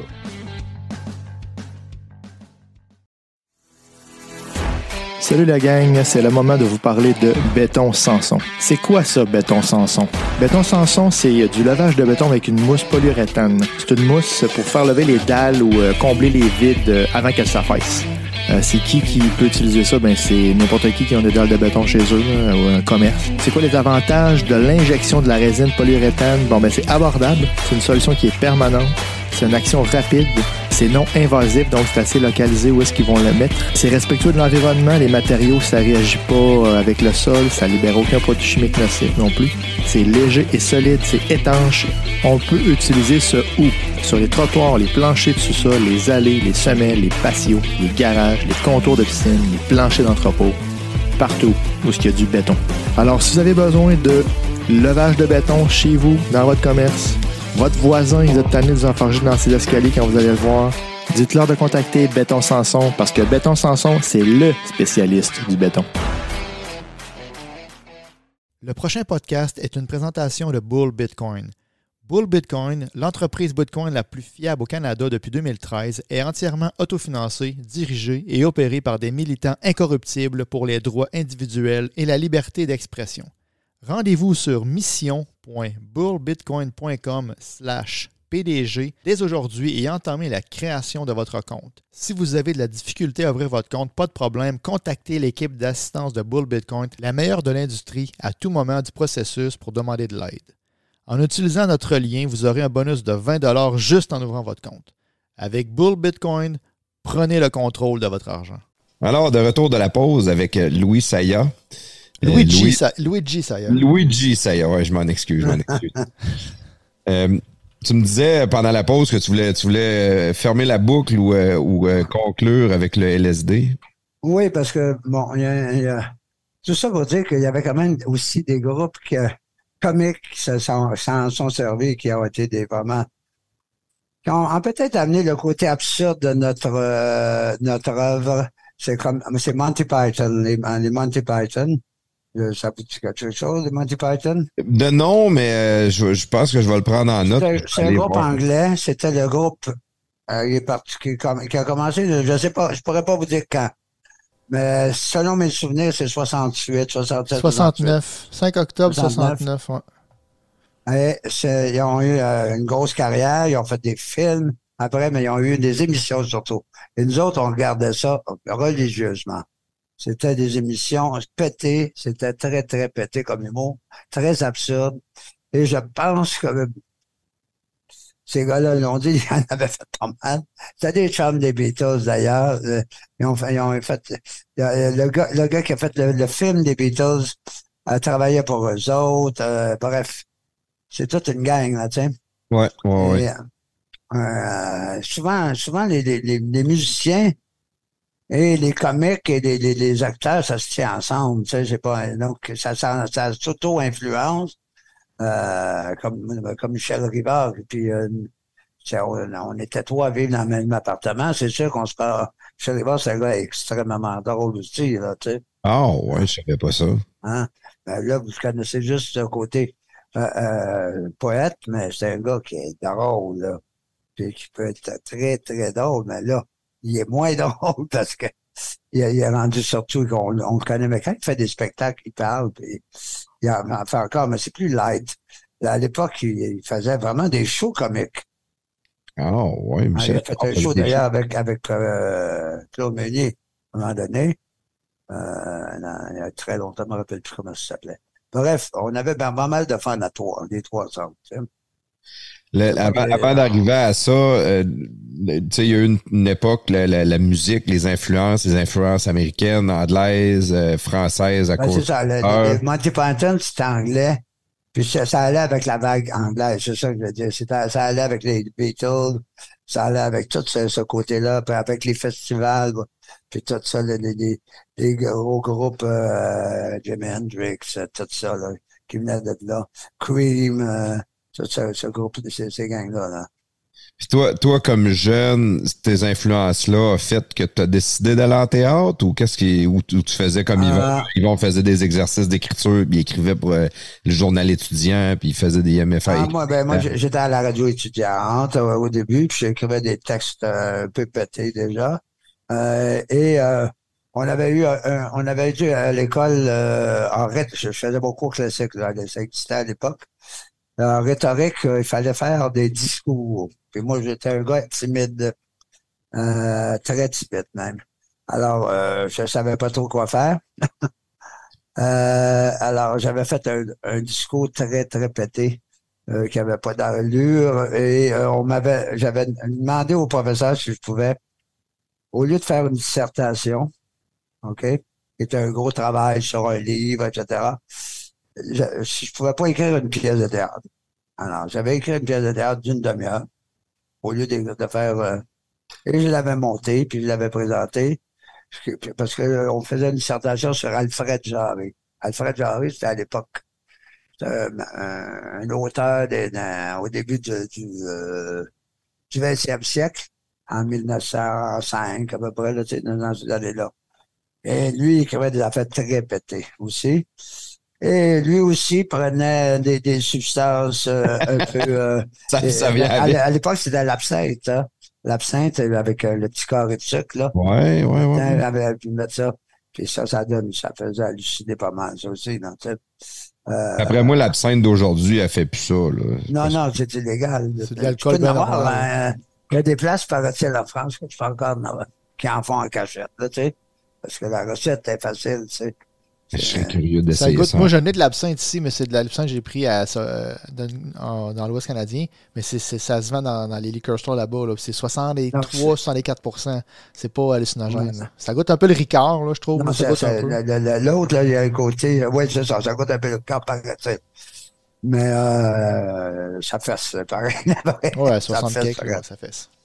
Alors, alors euh, on avait fait une pièce à la Alfred Jarry pour mon travail. Alors, À voilà quel âge, j'ai commencé. ça? 15-16 ans? 17 ans peut-être. Parce que le cours, Secondaire le, le cours classique, euh, c'était comme euh, j'étais rendu en réto, c'était comme euh, c'est comme si c'était en deuxième de cégep, mettons. OK, OK. OK, c'est bon. OK? On- tu faisais tes quatre premières années comme la onzième année. Après ça, tu avais Belle Lettre qui était comme la treizième, quatorzième, tu sais, mettons. Euh, en douzième, treizième année. j'avais- C'est comme si c'était au cégep, après, ça faisait deux ans. Puis on faisait quatre ans. On faisait philo 1, philo 2 après ça. Ah, tu sais. Mais, mais c'était pas des cours de métier, c'était juste de l'éducation générale. juste l'éducation générale, ce que je trouve qu'on devrait avoir encore.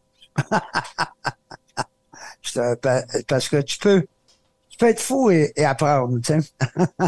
Ouais, ben Il y oui. avait beaucoup de choses à, apprendre. Euh, on avait des, je dois dire qu'à l'époque, c'était les jésuites. Ben, moi, ben, je suis pas tombé, on est tombé avec les jésuites, OK? Les jésuites, c'était les plus ou- ouverts de, de- de toute la gang, tu sais. Ils étaient pas fermés, puis il y avait, je dois dire, il n'y avait pas de, de, de, prédateurs. Il n'y a pas de prédateur sexuel. Non, il était, en plus, il était pas mal tout aux femmes. Il y avait déjà leur maîtresse à l'extérieur. Ouais, ça donne Les gars- goût d'être un jésuite. Les gars, ils étaient déjà, euh, non, mais ils étaient beaucoup plus ouverts d'esprit. Dans le sens que la religion, quand tu parlais avec les gars, tu sais, c'était tailleur de chardin. C'est-à-dire que le Dieu, ben, tu sais, euh, il continuait à, pas à, à parler pas contre la Bible, mais il disait, ben, non, nous autres, Dieu, c'est, euh, c'est un tout. C'est un peu plus, ça se rapprochait beaucoup plus du, du bouddhisme. Ouais, du bouddhisme, c'est ça. C'est ça que j'allais dire. Est-ce est-ce que quelqu'un comme est toi qui a été élevé par des parents extrêmement religieux, Ben, moi, j'ai rembarqué dans ça à fond. J'a- J'adorais les jésuites. Moi, j'ai été surpris. Mon père m'envoie chez les jésuites parce que c'était les, les gens qui... La meilleure éducation, paraît-il, c'était les jésuites. C'est Ah. à l'époque. Parce que les jésuites, c'était un peu comme les psychanalystes. Ils faisaient, ils faisaient le- leur séminaire, puis ils faisaient 7-8 ans après dans des spécialités, tu sais. C'était comme s'il y avait des... Il n'y avait pas un doctorat, mais c'est comme des... des- C'était des bolés, là, tu sais. Alors, moi, quand, quand tu es très instruit, là, il y a be- beaucoup de, de barrières qui te tombent aussi, hein. Ouais. Comme euh, Dieu, je sais plus, tu sais, Dieu qui dit qu'il va te punir, ouf, tu sais, Dieu que la, la, la colombe que je baisais avec euh, ma mère, avec Marie, bouf, hein, tu sais, dire, ouais, ça fait pas de sens. ouais. tu sais, tu sais que ça n'a pas d'allure, tu sais. Puis tu n'essayes pas de la défendre, tu sais. Ouais, ouais. Euh, puis toutes ces affaires-là, tu, tu peux pas adhérer à ça. Tu sais. Puis euh, tu vois que les gens sont tous pareils. Ça, tu as des, des, des génies qui sont noirs, tu as des génies qui sont blancs, t'as des, donc tu peux pas être raciste. Euh, Il y a bien des affaires que tu vois, là, tu sais. Tu, tu Par contre, que du monde, c'est du monde en bout de ligne. Voilà, tu sais. Il y a des grands, grands au- auteurs noirs, il y a des grands auteurs euh, euh, jaunes, euh, euh, Ariato, tu sais. On y va par couleur. Il y en a des rouges, il y en a des verts. Ah, voilà. non, On non, se mouille pas. On se mouille pas. non, c'est ça. Euh, pe- pe- pendant euh, cette époque-là, avec les Jésuites, dans le fond, c'est la première pièce de théâtre que tu as écrite, mais c'était pour une présentation en français. Pardon? Dans- La dernière partie, j'ai marqué. C'était pour, c'était pour une présentation dans un cours de Oui, français. le grand français, puis, mais, les, les Jésuites m'ont permis ça. C'était très petit, là, tu sais, puis là, il y avait, dans un, puis ça avait, j'avais eu un petit budget pour monter ça, tu sais, un genre de 50 piastres qui m'avait pas fourni pour le monter. C'est pas grand chose, tu vas me dire, mais c'est quand même encourageant. Mais et, Ben oui. euh, et il te le laisse faire, tu sais. Puis il l'avait lu, le texte, euh, c'était vraiment, là, tu sais, sauté, ça, ça. euh, et euh, il nous laissait c- créer. Et eux autres, à l'époque, il y avait même, moi, quand j'ai commencé, il y avait, il y avait le, la, la, la censure. les, il y a les livres, il y avait des livres de censurés, hein, euh, catholiques. Et eux autres passaient par outre ça, comme Baudelaire, puis euh, Baudelaire, puis, puis euh, Rimbaud, c'était Verlaine. Les poètes maudits étaient, étaient, étaient euh, censurés, étaient à l'index. On appelait ça l'index. Les poètes maudits. Ouais, parce qu'ils hey, parlaient de, de sensations comme les autres, c'est la hache. Ils parlaient de, de, d'opium, ils parlaient de, de femmes euh, prostituées, ils parlaient de plein de, de, de, de chair. Il parlait de de- choses de la vie qu'il ne voulait pas que le monde Désir. écoute. écoute. Ou entende. Du désir de la femme. C'est ça. C'était pas bien. wow. Hmm. Ils parlaient pas de, ils étaient pas, c'était pas des romantiques. C'était pas des romantiques. c'est correct. Non, Ah, non, c'était des, ah, non, mais c'est vrai, c'était des, c'était beau en tabarnouche, mais c'était, ah, c'était hard, tu sais. C'était Comme, euh, les, poètes, euh, comme, c'était les Bukowski de du temps, là, tu sais. Alors, euh, c'est sûr que nous autres, ça, ça nous avait influencé, ce genre de monde-là. Puis l'amour du théâtre, elle s'est développée là, à ce Oui, moment-là? exactement. Euh, ben, ben, j'ai eu un, un- un certain succès. Puis, euh, j'avais une super bonne note. Alors, j'avais, j'avais dé- décidé de, de me présenter en théâtre, mais j'avais été refusé au départ à l'École nationale. J'ai suivi des cours avec Claude Saint-Denis, un mime. Puis après ça, j'ai fait du... euh, Un mime? Un hein? mime. Un mime. des cours- ouais. Vous avez Ouais, des les cours de mime? La face blanche, là. Ouais, euh, ouais, bien sûr. Puis là, vous avez- avez-vous fait ça dans la rue pour, euh, comme, euh, pour vous déjeuner puis vous Non, non, non, c'est des cours, des cours, des cours. c'est- OK. des cours. Mais c'est quoi des cours de mime? C'est quoi que ça fait, euh, des cours de mime? Pouvez-vous nous Ben, dire tu bouges beaucoup mieux. Au Ok. début, t'es pogné. dans- Ça a l'air de rien, mais être debout sur une scène, là.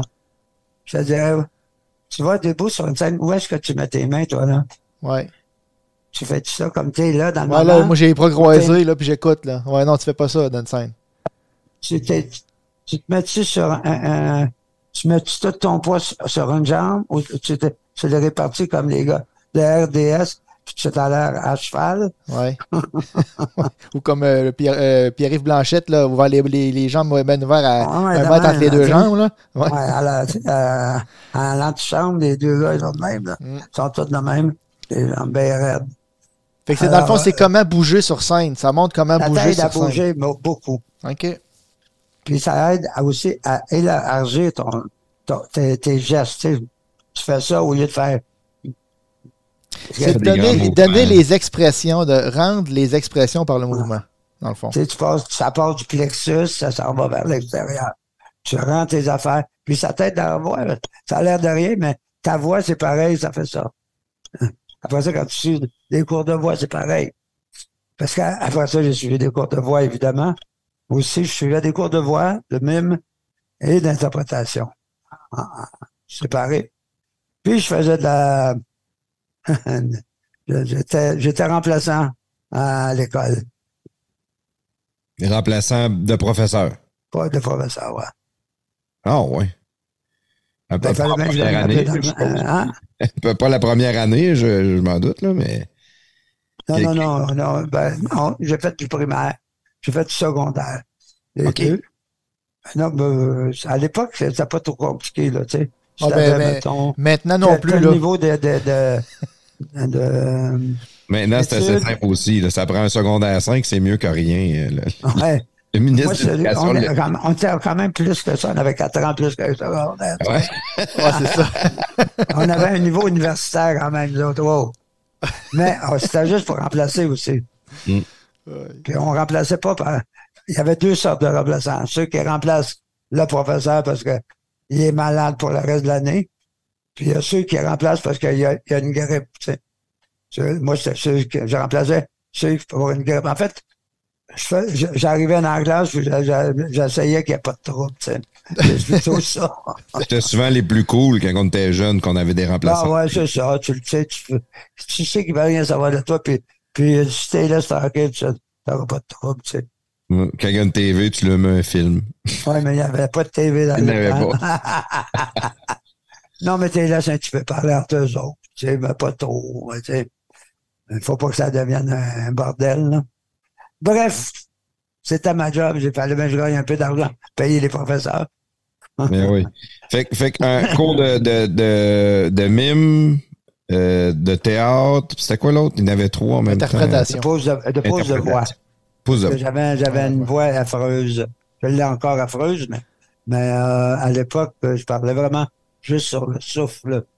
Parce que j'étais très timide. Alors, je parlais, euh, écoute, euh, comment ça va? Tu parlais pas du coffre, tu parlais Ouais. vraiment juste de la bouche. Euh, bon, il faut t'appuyer un peu. ta- Bon, ça, à un moment donné, ça vient comme une seconde nature, là. Et tu, euh, maintenant, ben, certains, certains de mes euh, acteurs trouvent que je parle trop fort. Ah, non, ben, c'est mieux ça, je pense. Je niaise. Mais, mais évidemment, quand tu, quand, quand tu fais les boys, il faut que tu parles fort. C'est- Ouais, il doit avoir une gang de. Ouais, c'est sûr. C'est pas pour qu'ils t'écoutent. Et surtout, surtout comme une quand- garderie, ça. Surtout que, oui, exactement. surtout quand t'es à la glace, là. Ça s'éparpille vite. en Ouais, j'imagine. Alors, euh, ça m'a servi au moins à ça. Fait, après ça, euh, l'objectif initial quand tu allais faire D'aller ce cours-là, Une école de théâtre, puis là, j'étais au, à l'école de Sainte-Thérèse, euh, au cégep de Sainte-Thérèse. mais c'était pour devenir acteur ou pour devenir euh, metteur Non, en c'était scène? pour devenir metteur en scène, mais vu qu'il n'y avait pas de cours de metteur en scène, la meilleure place, c'était euh, j'ai des cours d'interprétation pour voir qu'est-ce que tu peux dire aux comédiens, etc. Parce que non, de- déjà, ça me- je savais que je ne serais pas un grand acteur. Mais je voulais savoir qu'est-ce que ça prend, par exemple, pour être un bon acteur. Comment les diriger, Ouais, ben euh, oui. comment faire. Puis, euh, puis j'avais bien des chums que j'ai fait rentrer qui étaient du côté technique. Je me tenais beaucoup avec les gars de, de la technique. quoi. Euh, Ça, c'est le fun de réussir à garder son monde proche aussi. Ouais, puis Cathy qui était une, un de mes chums qui est rentré comme euh, puis il est devenu un des meilleurs décorateurs à Montréal.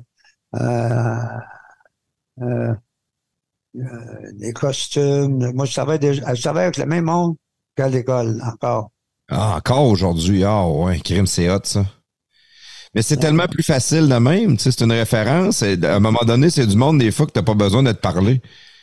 Tu dis un peu, tu veux ça, ça, ça, tu le laisses aller, tu sais qu'il amène ce que tu vas avoir parce qu'il te connaît. Oui, exactement. Alors, euh, puis ça, ça, ça crée un- un- tu, tu, tu passes moins de temps à établir un vocabulaire commun, tu sais. Tu l'as, le vocabulaire commun. Tu l'as Je- déjà. Je veux telle affaire, puis j'emploie un mot. Ah, J'aimerais ça que ça soit très slick. Lui, il sait ce que je veux dire quand je dis le mot slick. Il Tu sais? sait c'est quoi. Ouais, ouais, ouais, ouais. Tandis que l'autre va, dire, ah oui, slick, puis là, là, il va falloir que tu y expliques. Il va t'amener de quoi que lui, c'est le contraire de ce que tu voulais. Ouais, voilà, là. Pas ça pour moi, slick, là. ah ouais. Euh, est-ce que, est-ce là, c'est pendant ces années-là au théâtre euh, que tu étais co-chambreur avec euh, Claude Meunier, puis euh, Non, non, non, c'est un Non, peu non? plus tard. un peu plus tard. OK, OK. Ça, j'avais, quand j'étais arrivé en théâtre, j'avais 19 ans. J'étais là jusqu'à 21 ans. OK, deux ans, c'est pas si pire. Euh, oui, mais là, je suis à la troisième année. Troisième année. Et là, je suis parti à Bay James. C'est là que je suis parti à Bay James. Fait que t'as pas fini ton cours, dans le fond, de, de théâtre. J'ai fait la moitié de l'année. J'ai souvent fait ça, là, chez les- l'école. Alors, je suis parti après deux ans et demi. Et euh, je suis revenu après, neuf mois après. Puis là, je me suis fait un appartement, puis tout ça, j'avais une blonde, puis là, j'ai commencé à écrire des affaires. Et, euh, et euh, je connaissais Claude, on avait déjà travaillé ensemble. Là, on se voyait souvent, on avait, on faisait des soupers ensemble, et il me parlait de ses affaires, il écrivait déjà. Mais lui, il faisait son cours d'avocat à l'époque. Avocat. Oh, ouais. On penserait pas ça, hein? Ah ouais, ben, ben, il allait pas beaucoup au cours, là. OK, ouais, c'est ça. Parce qu'il fallait une 40 de, de, de présence, je pense, à l'époque. Je sais pas si on s'est rendu compte maintenant, là, maintenant. Mais ça prenait juste 40% de présence. Fait qu'il y allait Et 40 Il se faisait copier les notes par un autre, puis il les apprenait après, là, tu sais. Et, euh, il était assez vite. euh. Brillant de même, ben oui, wow. Et, et, euh, lui, il faisait une émission le samedi sur le, le, le canal communautaire. Il y avait, et à Montréal, il avait commencé ça. Je ne sais pas si vous autres, dans, dans le bout de Québec, il avait commencé ça à l'époque, mais ça, je parle des, on parle là, des années 60. Là. Il y avait un canal communautaire, OK? Et le monde, ça, ça, lui, il était, il était euh, Il était caméraman, mais il prenait n'importe qui, là, tu sais, présentais. Prenait n'importe qui qui n'était pas payé, en Il réalité. n'était pas payé vraiment, il était payé au salaire minimum, là. Mais lui, euh, ils ont commencé, ils ont présenté un show, là, sur ça. Ils ont fait un show. Puis, euh, ils, ont, ils ont fait tout ça de, de niaiser. Et ça l'a, ça a quand même appris un peu de technique, tu sais. Euh, veux, veux pas des caméras. Parce que c'était des caméras, tu sais, tu faisais zoom ou pas, pas tu la bougeais pas, là, tu sais, ça fait que c'était assez simple. Mais, c'était des affaires complètement pétées des fois. C'était comme euh, un, un naturopathe qui venait vendre sa, sa, sa, sa salade euh, ou n'importe quoi, tu sais.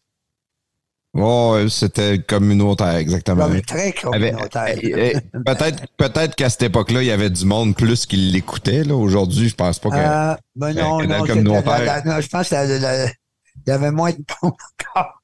Il, y avait, il y en avait encore moins. C'est pour ça qu'on.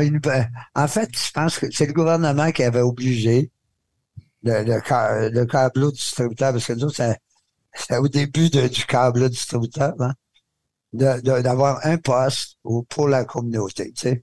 C'est bon, par exemple, parce que ça développe euh, plusieurs talents, puis ça fait ressortir du monde que peut-être qu'ils ont. Ah oui, exactement. connu. Non, non, mais il y a beaucoup de monde qui ont passé par ça, là. Les, les, les, les- les radios communautaires, puis les, Belles c'est- ils ont passé par la radio communautaire. Euh, c'est- hein, je- c'est bien du monde qui ont fait ce, ce genre de truc-là. Bref, euh, c'est c'est de même qu'on on se rencontrait, puis on parlait. Et là, à un moment donné, ben, on, on, a, on a tous les deux perdu nos blancs. Hein, euh, perdu est un grand mot, là, je sais pas quand. si On, on les a pas perdus. On, les a- on, Vous les avez jamais retrouvés? Vous n'avez pas on- on les a renouvelé. pas- on- on n'était plus avec, Vous maintenant. n'avez pas renouvelé vos vœux. On était jeune quand même, là, tu sais. On n'était pas encore, euh, mettons, euh, quand tu sortais deux ans avec une fille, c'était long, tabarnak. Ben oui. Euh, alors, euh, on s'est retrouvés tous les deux euh, célibataires. Ben, on dit, ben, on va tout ça ensemble, OK. Ben, puis là, euh, Michel Rivard s'est retrouvé tout seul, lui, avec. Il a dit, avez-vous une place pour moi? Puis on avait, j'avais, c'est moi qui avait, j'avais loué, à Blanc, quand elle était partie, j'avais un grand, euh, six et demi, il y avait trois chambres à coucher, ben, Six et demi. ben, man. Hein? Sept C'est et hot, demi. ça. C'est un 7,5. Avec Sept un et demi. foyer. Il y avait un foyer, c'était euh, go, go, go, on payait 100 piastres par mois. Ambiance. Ah ouais, euh, mais l'argent avait une valeur dans, aussi, hein, et ça, c'est une autre affaire. Tu sais, mettons, quand t'avais, quand t'avais euh, 40 piastres, mettons, par semaine, tu vivais assez bien. Ben oui, ben avec un loyer à 100 pièces, ça prenait plus que À 40 trois? par semaine. mais mettons que. Non, non, non, non, mais je veux dire, 40, à part, à part le loyer. Une fois le loyer payé, là, Ah, S'il te restait 40, ouais, c'est ça. si tu restais 40 par semaine, ben, tu, peux, tu peux aller boire. Tu peux, tu peux aller au- bar le soir, de temps en temps. Acheter des cigarettes, puis. euh, Ouais, tu pouvais te manger, tu pouvais, tu sais. Attends, ça te coûtait 10 piastres de manger. C'est sûr, t'allais pas, au t'allais pas au restaurant tous les jours, là. Non, non, ça c'est. tu mangeais, tu mangeais dans, dans un peu. Quand tu y allais. Est-ce que. euh, est-ce que, est-ce que à cette époque-là, tu vivais sur l'argent que tu avais mis de côté en allant travailler dans le Nord ou euh, Euh, je- ça, moi, j'étais un flambeur. Hein. J'étais- J'ai j'ai Un flambeur. dépensé, j'ai dépensé bien gros d'argent. Alors, j'avais j'avais fait beaucoup d'argent. Là, j'ai flambé pas mal vite. Euh, en ayant beaucoup de plaisir. ouais, dans le euh, party, ouais, dans ces années-là, c'est sûr. Et euh, j'avais fait le tour du Québec. J'avais, moi, je me promenais beaucoup, beaucoup, beaucoup. Et, et euh, on avait eu bien du fun. Puis je, je préparais ma, mon année. J'avais- non, j'avais, j'avais eu de l'argent pour préparer pendant un an. J'avais fait des, des projets, mais là, j'en avais plus. À la fin, là. Euh, j'avais écrit, je sais pas, moi, une vingtaine de projets au moins euh, qui n'avaient pas marché. Mais là, quand même euh, mais là, dans cette période-là que vous écriviez ces projets-là, là, le but, c'était de trouver quelqu'un qui voulait le- le- le- prendre la pièce ou le, le- le- le spectacle que vous aviez monté pour essayer de le, le- le- le- le vendre pour, pour mettons, le, le faire, des, faire Ouais, avec ça. là. pas exactement comme maintenant. Il n'y avait pas de producteur de TV comme il y a maintenant. Hein. Ça n'existait pas. C'était deux postes. Tu rentres dans le poste. Puis, que si tu vas tu vas à Radio-Canada, tu proposes des textes. Tu proposes ton émission. Mais ils ont leur, ils ont leur, produ- ils ont, ils ont leur producteur, ils ont leur réalisateur. Tu n'as pas beaucoup de contrôle, là. C'était, bon, il y avait des émissions à l'époque euh, de sketch pour les jeunes. Les jeunes de, qui regardaient ça, il y avait entre 14 et 21, OK? À peu près. Ça, ça s'appelait, euh, je me rappelle plus, là, euh, Marc Messiaen en a fait un pendant des années. Euh, D'ailleurs, c'est le même que je l'ai connu. Claude Meunier a écrit sur un. euh, C'était de présenter des émissions en sketch, parce que, bon, c'est ce que je connaissais le plus. Puis on écrivait des sketchs, c'était des émissions en sketch. Puis on faisait un public jeune, on faisait un parce qu'on savait que ce qu'on voulait faire, euh, mettons, c'était loin de- des belles histoires des pays d'en haut, mettons. tu sais. Ouais, C'est pas un public de 50 ans qui aurait regardé ça, là, tu sais. C'était un peu, c'était trop pété pour ça. C'était pas, euh, Les, les jeunes. Oui, voilà. Ça, c'est le, le premier contrat que tu as réussi à avoir. Non, euh, j'en ai pas eu de contrat avec ça. ah, tu l'as même pas eu. OK. Non, non, il était fermé. Puis, euh, bon, il reprenait de la façon qu'on écrivait parce que nous autres, on faisait exprès pour mal écrire. Pour que ce soit mal dit, pour que ce soit Ouais. peuple. pour que ce- Euh, le là, monde là, comprenne. là, on a- le gars il nous regardait avec un, un- un- il me regardait des fois avec un air de pitié, presque. Puis il avait tout corrigé mes fautes. Il avait corrigé les fautes. Il s'était donné la peine, pareil, hein? Ouais, mais Alors, euh, il parlait comme les vrais personnages parlent. Hein? Alors, Et tu veux la meilleure façon d'écrire pour que l'acteur soit capable de le euh, ouais, lire. ouais, comme, le monde est, hein, tu sais. Ben oui. Euh, C'était pas écrit à la française. C'était pas écrit à la Radio-Canada. Euh, je ne, je me, je me- ne me suis pas. euh, euh, euh, tu sais. C'est- Me suis, me suis, me suis. Je suis pas. Je sais pas. Je sais pas, exactement. Alors, tout ce côté-là, il m'a corrigé, tu sais? Alors, le gars, euh, le corrigé, mais ça, ça a pas de- il Regarde, aurait pu juste je t'ai corrigé, je t'ai corrigé, mais on prendra pas, tu sais. ouais, alors, ah, Pas de bon sens. alors, tu sais, quand il me voyait arriver, ah, boy. Pas C'est le genre qui de gars pas- qui devait pas corriger le journal, qui sait ça. pas écrire, là. Ouais. le gars qui sait pas écrire. Genre de gars qui Alors- fait corriger le journal la fin de semaine chez eux. Alors après ça, ben c'est ça. Le- le- je- les deux eux autres, ils avaient commencé à pointer un peu avec le premier show de Paul et Paul. L'autre, il faisait une petite tournée. Il avait été à Québec, mais il faisait une- à l'époque, on allait à la- à l'Institut canadien, ça avait été leur haut fait d'armes, là. Il faisait-tu des bars aussi à cette époque-là ou non? Là, il avait, oui, il avait fait, le petit Chaplin existait à l'époque, hein. Le petit Champlain, ouais. Ouais. Il avait fait ça. Puis oui, c'était y avait- c'était des gros bars à Montréal. Ils ont commencé dans des gros bars à Montréal. C'est des bars où il y avait des shows. C'était dans le Vieux-Montréal.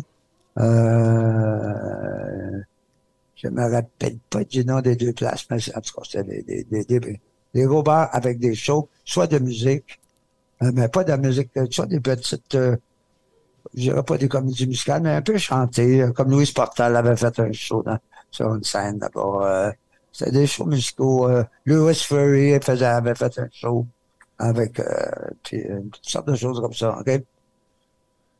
Alors, euh, ben, à Québec, bon, c'est ça. Ça fait commençait à, à être connu un petit peu, euh, Paul et Paul. Par contre, euh, pas dommage, eux autres étaient super, super connus. C'était leur grosse année. Euh, je pense qu'ils ont sorti ça en 76, hein, leur disque. Euh, peut-être, non, peut-être. Lequel? Le premier. 10 de Beau Dommage? 73, eux autres. Beau Dommage. 60, formé en 72. Genre, Euh, formé en 72, fait que probablement. v- 23 décembre, c'est en 74 la chanson. Fait que ça doit être dans, ouais, 73, Ah, 74. c'est hein. ça. C'est ça. Parce que moi, ma première pièce, c'était en 76 que j'ai faite. Eh, mais- C'était toutes ces années-là. là. Quel, quel adon pareil que les trois, trois, trois personnes qui ont un de, méga succès au Québec, qui étaient en appart ensemble. Tu sais, il y avait, vous étiez ensemble pas pour rien. Là. Les trois, vous étiez talentueux dans votre, en chanson, en humour, en, en- en écriture. Des esprits similaires. C'est ça. Il y avait une connexion, même si c'était pas les mêmes métiers. Là, il y avait une connexion euh, comme euh, intellectuelle là, de, de, de, de création là, qui était, qui était Ouais, là. ouais, ben, ben, c'est ça. Il y avait, il y avait des- une gang, eux autres, il y avait eu aussi, il avait fait un show, euh, Michel Rivard, qui s'appelait La Quenouille Bleue. Quenouille Euh, bleue. La Quenouille Bleue. La Ouais, tu vois, Ça pourrait déjà, être un nom peu- de- un, un peu pété, ça aussi. de notre podcast. Et euh, on, avait, on était deux gangs comme ça, tu sais, euh, et on, on se rencontrait souvent au même bar. On allait au même bar, puis tout ça. Ça fait qu'on échangeait beaucoup par le fait même. C'est de se connaître, puis on connecte. On reste ensemble. Puis après ça, chacun part de...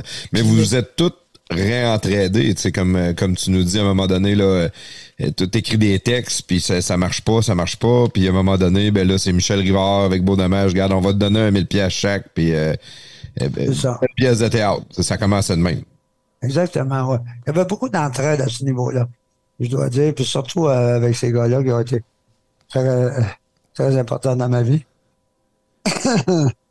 Et euh, les, les productions du Géant Beaupré, mais il y avait un- une, eux autres, il y avait déjà une maison de production. Ils m'avaient passé le sous-sol pour répéter la, la pièce, des affaires de même qui font que ça te coûte pas. Parce que sinon, ça te prend un local quand même, il faut que tu le loues, puis tout ça. Alors, euh, euh, ça Pas être ça- débrouillard. Là. ah ouais, ouais. Puis il fallait, il avait fallu louer. un- Parce que c'était un risque. On- moi, il fallait que je réserve un théâtre entre telle date puis telle date, tu sais. Puis, euh, puis là, il fallait que ma pièce euh, ait un minimum Oui, il fait prendre les, de les ventes. succès, sinon je retournais à Beijing pour aller mes vedettes. Moteur de ligne à James. Puis, puis tes, euh, tes acteurs, est-ce qu'ils étaient payés ou c'était des amis? Ouais, il était payé minimum. euh, C'était le minimum à la des amis aussi, Pauline Martin. Marc Messier a joué dans mes premières pièces aussi. Ça fait longtemps, là. Oh, Des ouais. amis de 40-50 ans, ça. C'est, Wow. euh, puis, euh, ça, c'est ce que je remarque beaucoup dans le showbiz québécois. C'est que le, le- puis on le voit même des fois du côté américain, là, c'est souvent le monde se suive. Il y a une gang, puis quand il y a une nouvelle télésérie, quand il y a un nouveau film, quand il y a une nouvelle pièce de Ils théâtre, travaillent ensemble. Tout le temps les mêmes. On se rappelle, c'est t'en- t'embarques-tu? Ah non, je Ben, peux pas, je un projet. là, mais- T'as eu du fun avec du monde, ça a bien été. Puis ils sont bons, ben tu prends de même. Ben, pourquoi ils ne les prendraient pas, tu sais? Ouais, ouais, non, c'est sûr que t'embarques du monde, toujours, parce que t'as des rôles de jeunes, puis toi, le, mais le gars est plus, il est plus jeune, il a besoin d'un jeune. Mais ça fait partie, il rentre dans une gang déjà. Ouais, ouais, ouais. Ça fait qu'il y, a une- une- il y a une suite aussi. Comme moi, la- la- si on parle de ça, c'est des générations que j'ai, je crois, influencées. C'est comme euh, quand j'ai fait Radio Enfer, ben, il y a, il y a plein, plein de- des jeunes dans ça qui Ben ont. D'une certaine façon, j'ai sont rentrés dans mon monde puis qui ont pris une partie de ça pour leur, leur- leur job. Comme mettons, Michel Charette, euh, François Chénier, avec qui je travaille encore. Euh, euh, Robin Aubert, qui, a fait, qui fait des films maintenant, puis avec qui j'ai eu de- plein de plaisir à diriger, à, à- à parler de cinéma. Euh, c'est là du monde qui était dans ma gang aussi, tu sais. Et des plus jeunes qui reprennent des affaires de toi, qui en reprennent de d'autres, puis qui reforment un autre gang, puis ça marche un beaucoup de même, tu sais. Radio Enfer, là, quand, quand que j'ai fait un petit peu de recherche, là, quand, Six quand quand, que on savait que que t'allais venir dans le podcast, puis ça m'a tellement ramené des souvenirs. là. J'étais, hein, Radio Enfer, tu sais, c'est des affaires. Là. Moi, j'ai 44 ans, fait que c'est des affaires qui jouaient là, quand, Oui, on était là. j'ai- j'avais, c'était début euh, vingtaine probablement. Là. Ça fait quoi? Ça fait ça, une 20, 20 22 Euh, ans? non, c'était avant ça, c'était avant ça, plafond, que ça, que 25 ans. Oui, ça commence. C'était en Plus que 95. 95, Fait que, j'avais, on était au secondaire. 14, 15, 16 ans. Ben oui, hey, c'est malade ça. Puis le, Puis, ben, puis ce qui est drôle, c'est que ça joue encore. Puis, puis que il y a des jeunes qui l'écoutent encore. Euh, C'est Ça la beauté de la chose. À Vrac, Ça joue à- probablement. à Vrac encore? Vra- Vrac existe encore? Non, ben, ça joue pas à VRAC, ça joue à Uni TV. Uni TV. Oui, c'est un poste de, de Radio-Canada. Tu sais, ça fait partie des affaires que tu as. hein. Uni, euh, U-N-I-S. OK, ben moi, j'ai pas le câble, fait que... Je le vois ici depuis 2017. Sur prise 2 et en 2017 sur Uni. 2012, Prise prise 2, 2. ouais, je pense que c'est là je l'avais vu moment donné passer. Sur prise 2, il y a Histoire de filles qui joue depuis. Encore là. Puis ça, quand tu as fait des émissions comme ça, est-ce que tu gardes des droits là-dessus? Tu sais, quand ça rejoue aujourd'hui, est-ce que tu reçois encore des royautés ou sais-tu j'ai vendu l'émission à la, TV, la TV, c'est euh, maudit pour ça, c'est pas très payant. Euh, comme tel. C'est payant quand tu le fais. OK. Mais par après, c'est que les producteurs ramassent beaucoup. je parle pas contre les producteurs, là. Euh. Tous les producteurs. Je parle pas contre les producteurs, là, mais. Mais. Il y a un gros Non, mec mais qui s'en vient. Tu signes un contrat parce que c'est- ça a été les premiers qui ont été dans les, les places qui donnent de l'argent, comme la Sodec, euh, toutes ces places-là, là, le- euh, qui donnent de l'argent aux, créateurs. Et, ils, ont, ils ont créé des lois. ça. Et, et nous autres, les artistes, on est, on est un peu épais sur l'argent. On est arrivé après. Les Ah. lois étaient faites. Alors, euh, comme par exemple, si tu veux faire un film, il faut que tu, il faut, euh, la loi, c'est que il faut que tu cèdes tous tes droits au producteur, parce que d'un coup que tu viens fou, et que le film, qui coûte, qui va coûter un million et demi, il y a de l'argent d'investir, on veut pas le perdre.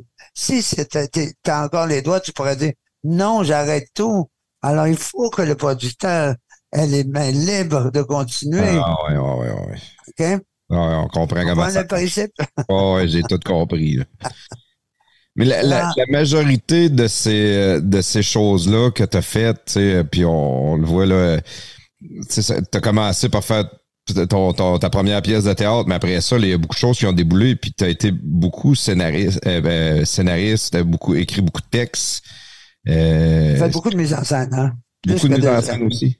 J'ai fait 70 mises en scène. Oh my God. Ben, J'ai fait, euh, j'ai fait des affaires que personne ne sait, peut-être. Comme, euh, j'ai fait, euh, euh, tu sais, j'ai fait Claudine Mercier, c'est moi qui ai fait ça.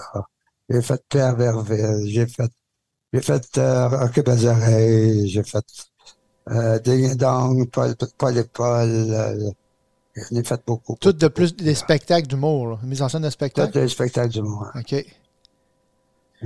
Ding et Dong, euh, est-ce que Ding et Dong, le film, t'étais en arrière de ça? J'ai travaillé un petit peu avec Claude, mais j'étais pas dedans. T'étais pas dedans. Ok, c'est plus d'écriture euh, pour Même être. pas, même pas. Euh, Non? non, l'écouteur, c'est Claude. Non, les- non, c'est Claude. Mais, c'est mais, réellement un euh, film que j'ai il écouté avait, cent Il avait voulu que je, que je le conseille, il était pas, il était pas très à l'aise avec le, le, le, le réalisateur. Oh. C'est un restaurant entre nous.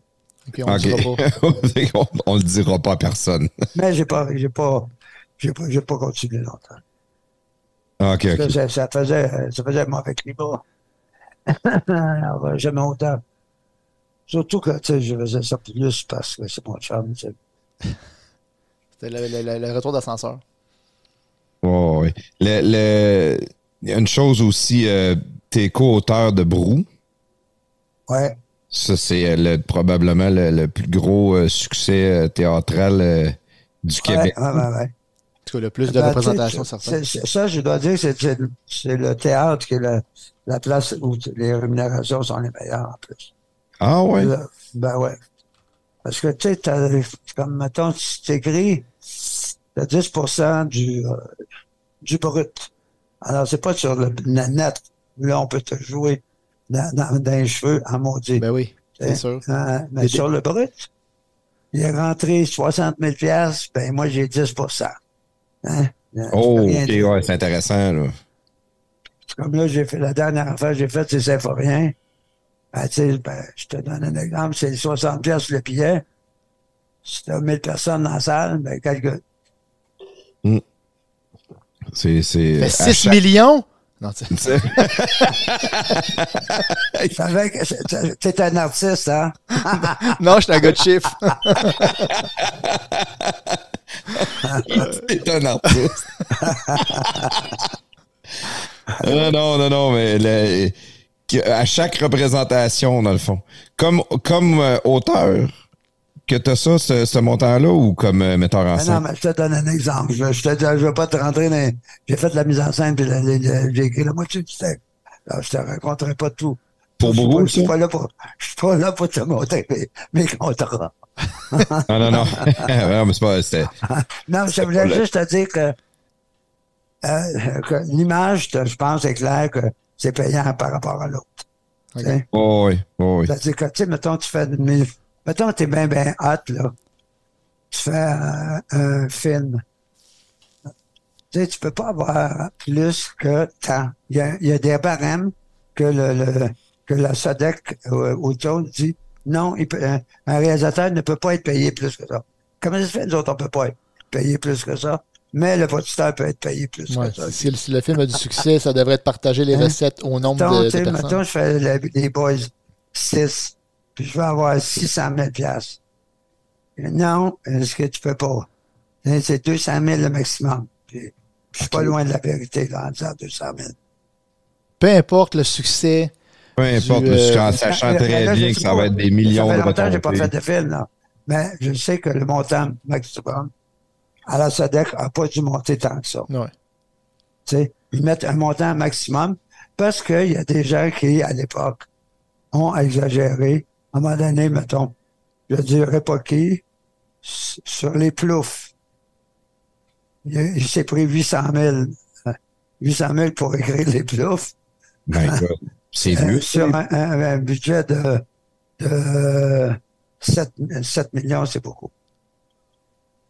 C'est même pas quelque 7 chose, millions. non, c'était 4 millions.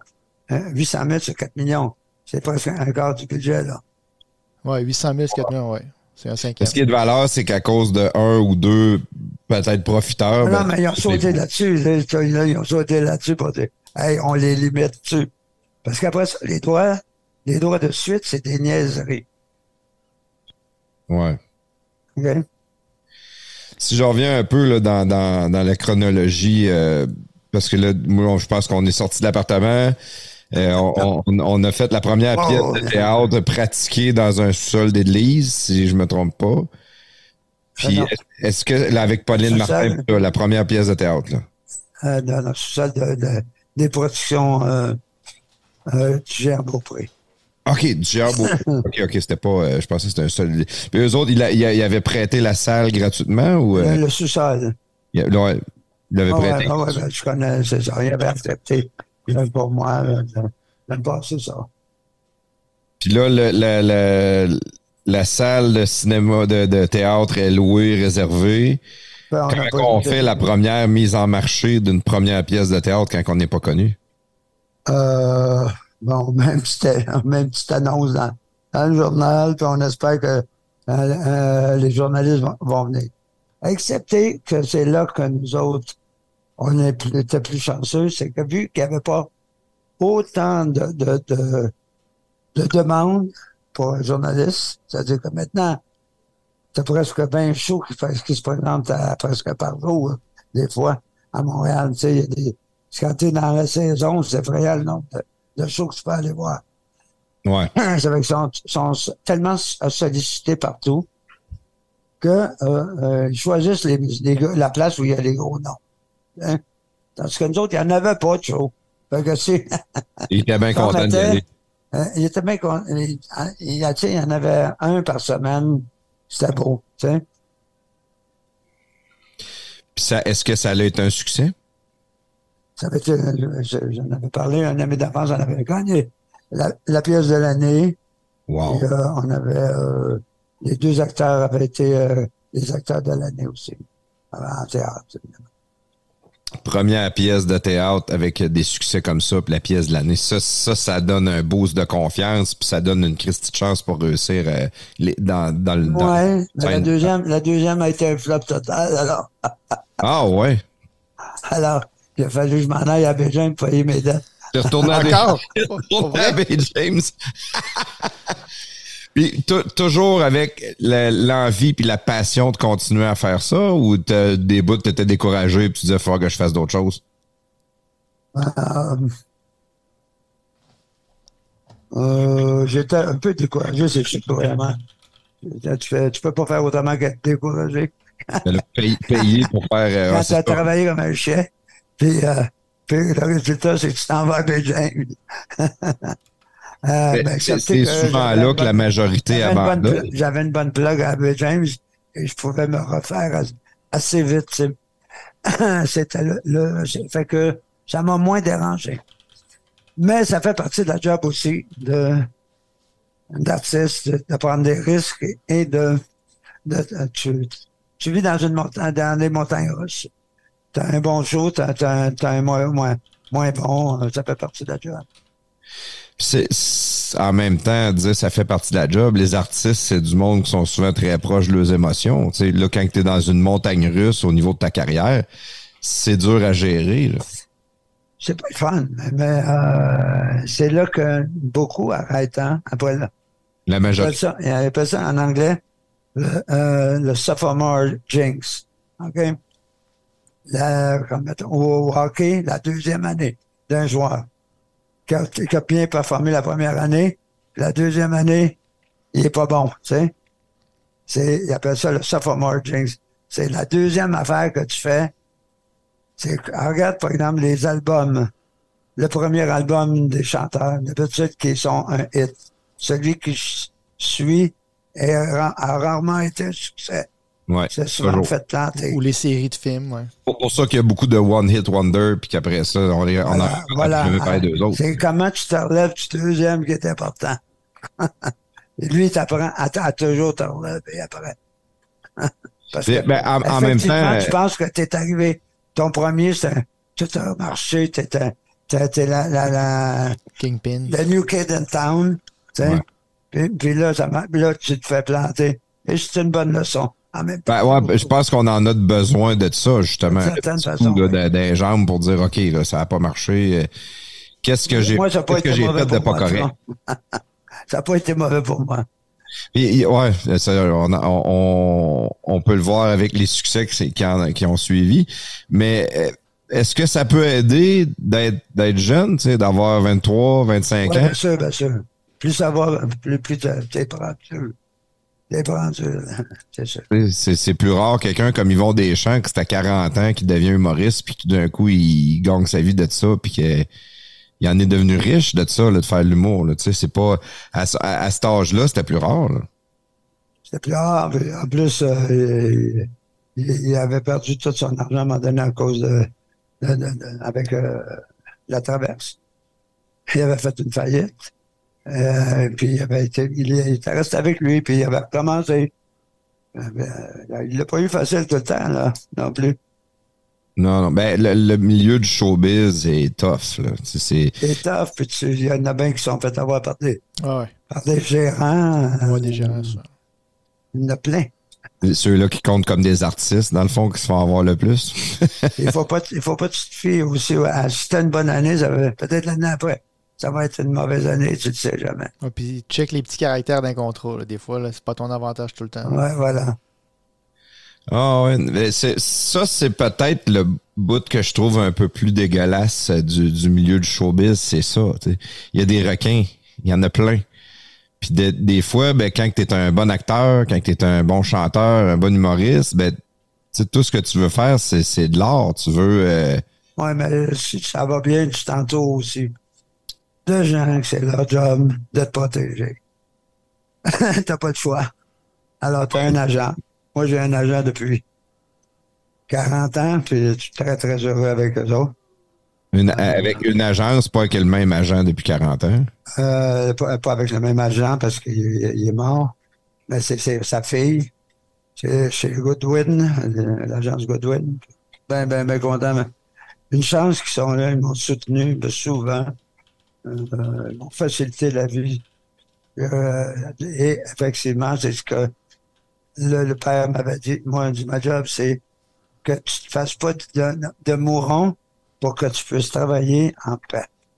Mais c'est là que tu es créatif. C'est là Ah que tu es ouais. capable de Ah, focuser. T'es la pas en train de checker des chiffres puis des contrats. Voilà, puis voilà. des- Tu focuses sur que- ton art. OK, là, je fais une retraite de, de T'en trois donnes mois. à un puis- gars, t'en donnes un petit peu à un gars, mais lui, il t'enlève beaucoup de problèmes dans la tête.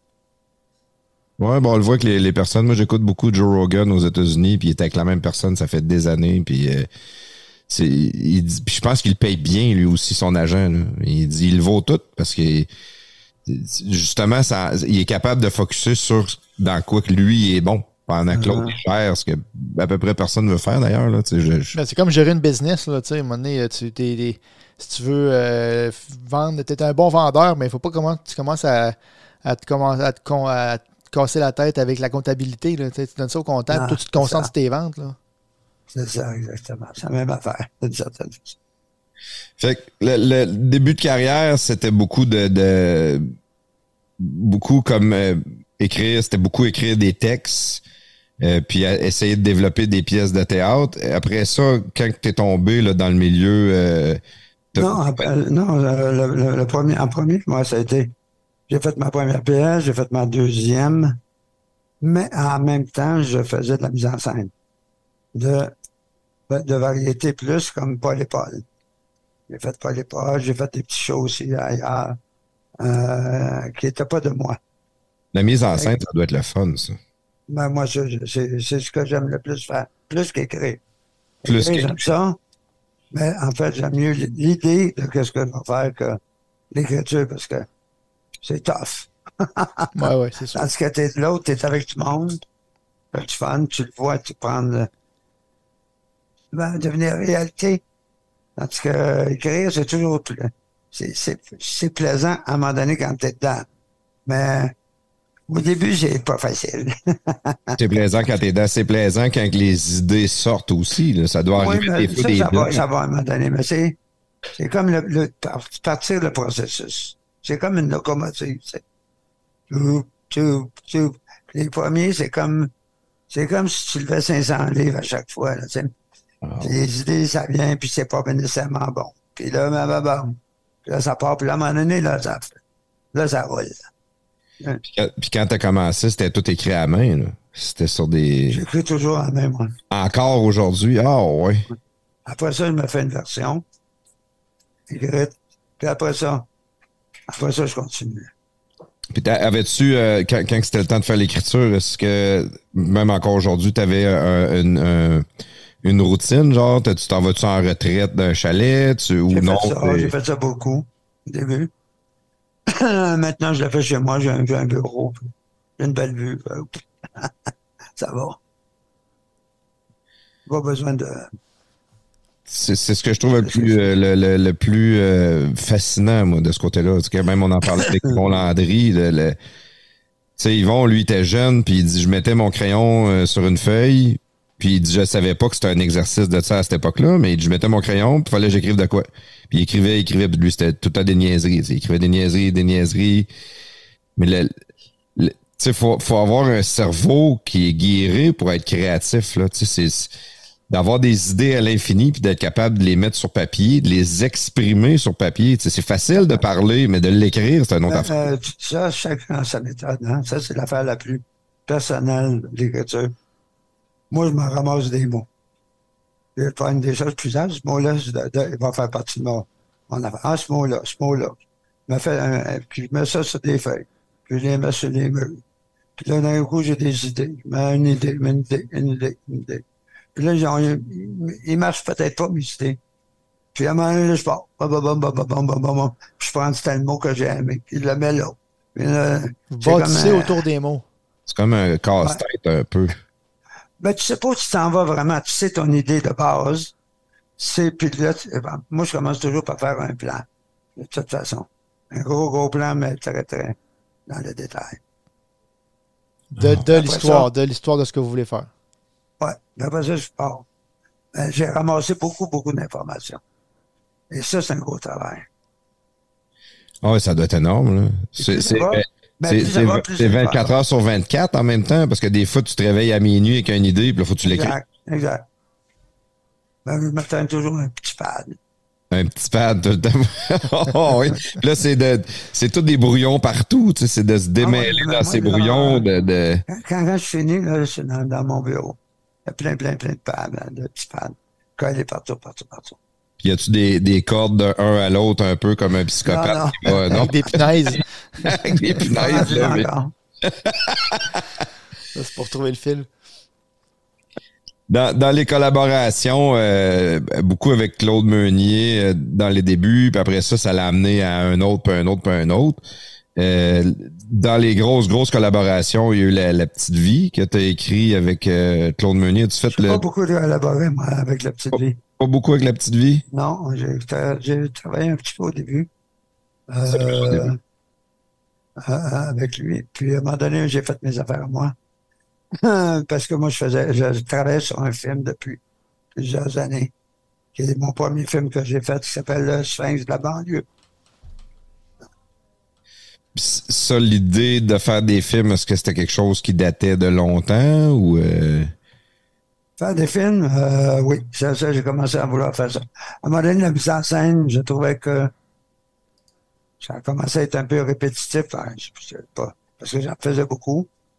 ouais. Puis j'avais le goût d'un projet plus euh, étoffé, puis j'avais le goût de nouveautés aussi. Puis euh, j'ai commencé à écrire un scénario. Est-ce que que la mise en scène c'est parce que tu n'en faisais beaucoup pour les autres ou euh, sais, des- Surtout, j'en ai fait, j'en ai fait pour moi. Des pièces de théâtre, les, les voisins, c'est moi qui l'ai monté, les premiers. Euh, Écoutez, euh, j'ai juste un problème. Ma voix est en train de se perdre, là. Moi, je le sens. Oh, OK. Bon, on va une façon on, on va on- C'est pas, parce que c'est pas parce que je vais arrêter, c'est parce que je sens que je suis en train de perdre ma voix. es-tu encore capable de nous en donner un petit peu puis on va Ah, ouais, ouais, ouais, mais, on va faire ça en accéléré dans le fond là? Ouais, c'est ça. Non, non, mais jusqu'à 10h30 peut-être. C'est bon pour vous autres. Encore une bonne une vingtaine de minutes, parfait. C'est juste parce que tu, tu, Non, non, mais c'est sûr que aussi, hein? euh, si vous êtes plus capable de parler, euh, anyway, ça ne marchera plus. là, fait que, Ah, c'est ça. tu sais, c'est- je sais que vous, êtes- je sais que avez fait euh, des cours de mime, mais Ouais, dans mais- le podcast, c'est pas l'idéal. J'ai pas appris le langage des, des, des, des, des sourds muets venant. Ah, OK. Non, mais puis- puis nous autres, on n'a pas d'image, fait que ça, va être encore plus dur en film. Ouais.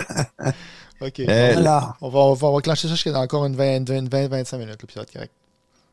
Non, non, c'est parfait, c'est parfait.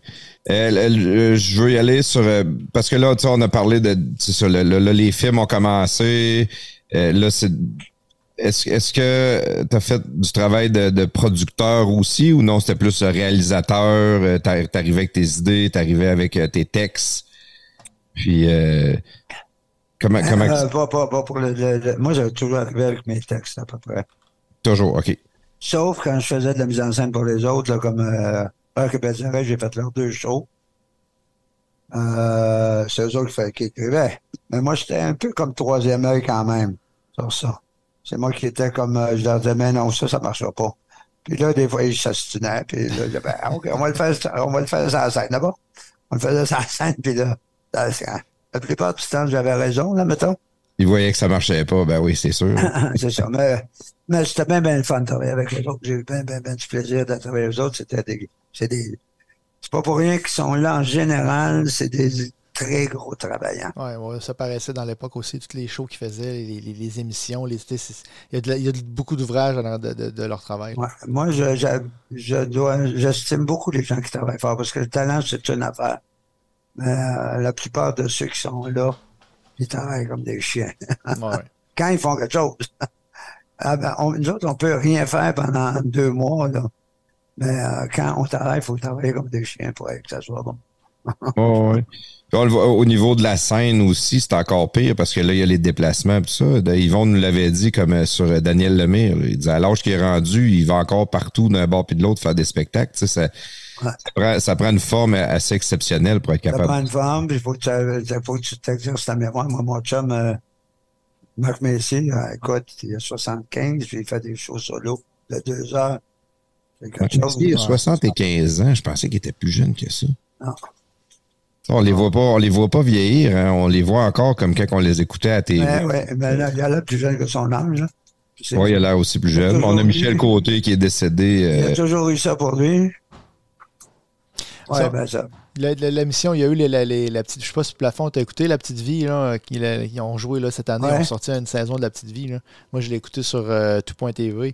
Puis, tu sais, ça faisait quoi, 20 ans là, qu'on n'avait pas vu ces- les personnages. Puis, tu sais, dans notre tête, ils ont 20 ans de moins. Là, là ils reviennent à l'écran. Puis, hein, c'est pas qu'il a changé, on le sait qu'il a changé, ça fait 20 ans qu'on l'a pas vu à la télé, puis on l'a vu dans d'autres épisodes, puis on, tu sais, comme Caro, le personnage de Caro, on, Guylaine, Guylaine Tremblay, on l'a vu dans plein d'émissions, mais sais, dans notre tête, Caro, elle est petite, puis elle est énervée, mais tu sais, là, Ah. elle arrive, Guylaine Tremblay, c'est plus la même actrice, là, mais ça, l'a- moi, j'ai bien aimé l'émission qu'ils ont faite sur La Petite Vie, là, le, le dixième, dixième saison, je sais pas son Ouais, moi, j'ai trouvé ça très bon. C'était comme ré- ré- réconciliation des personnages, mais les voir avec 20 ans de plus, ça- moi j'ai trouvé que ça, c'était Oui, exceptionnel.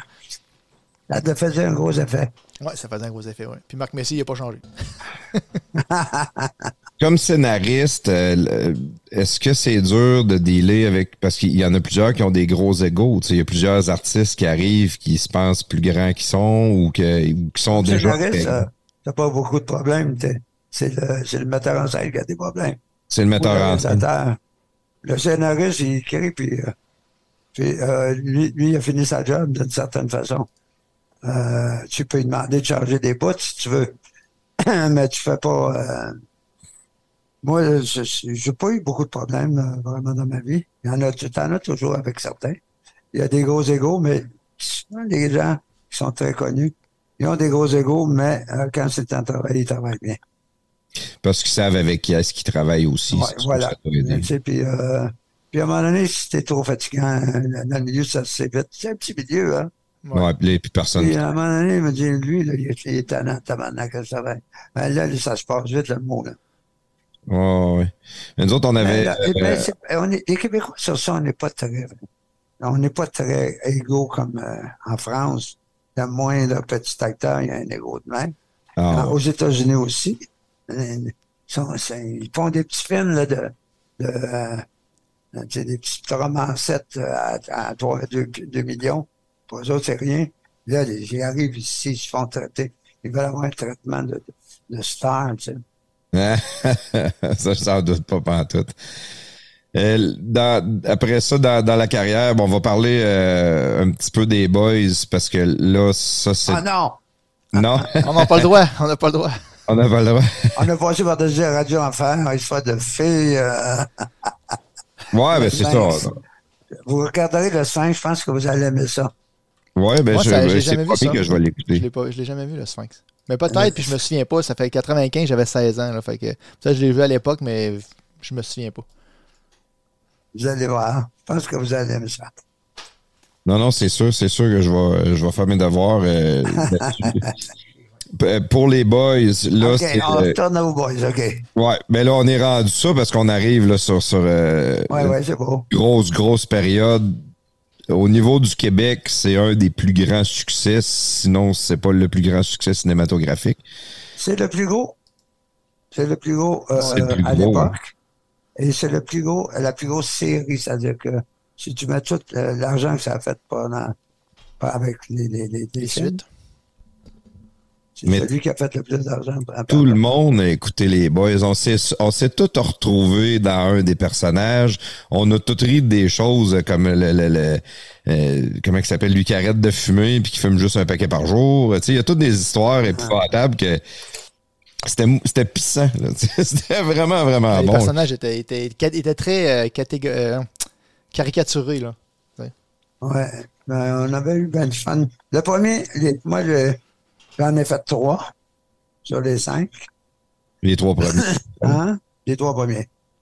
Euh, après ça, j'ai laissé ça. Euh, puis, je, suis revenu pour les, les, les, séries, les 2, 3, 4, 5. Après. Est-ce que, comme scénariste, parce que as été, euh, tu l'as scénarisé puis tu l'as réalisé aussi, les boys? Oui. Ben, euh, J'étais un des co-scénaristes. Puis est-ce est que tu avais un mot à dire? Est-ce que est-ce que tu Non, je voulais juste savoir. Vas-y, pose-la ta question. Ouais, je m'excuse, je m'excuse. Je voulais savoir, au niveau, au niveau des choix des acteurs, est-ce que tu écrivais des textes avec des acteurs déjà en tête? Ou, ou non, c'est vraiment une fois que c'est écrit, on, on va les chercher? C'est pas de même ça s'est fait. moi, j'ai été engagé au départ comme réalisateur. OK? OK. Mais moi, quand j'ai lu le texte, je trouvais pas bon. OK? Euh, il y avait quelqu'un d'autre qui l'avait écrit. Et le, et le producteur ne le trouvait pas bon, lui non plus. Alors, moi, j'ai dit, si ça se fait, parce qu'on ne savait pas à l'époque si c'était pas se faire, qu'il fallait avoir 4 euh, millions, 3 millions et demi, 3,8 millions. Ils avaient coûté le premier. J'ai des pinates maintenant. Oui, euh, c'est quand même beaucoup d'argent.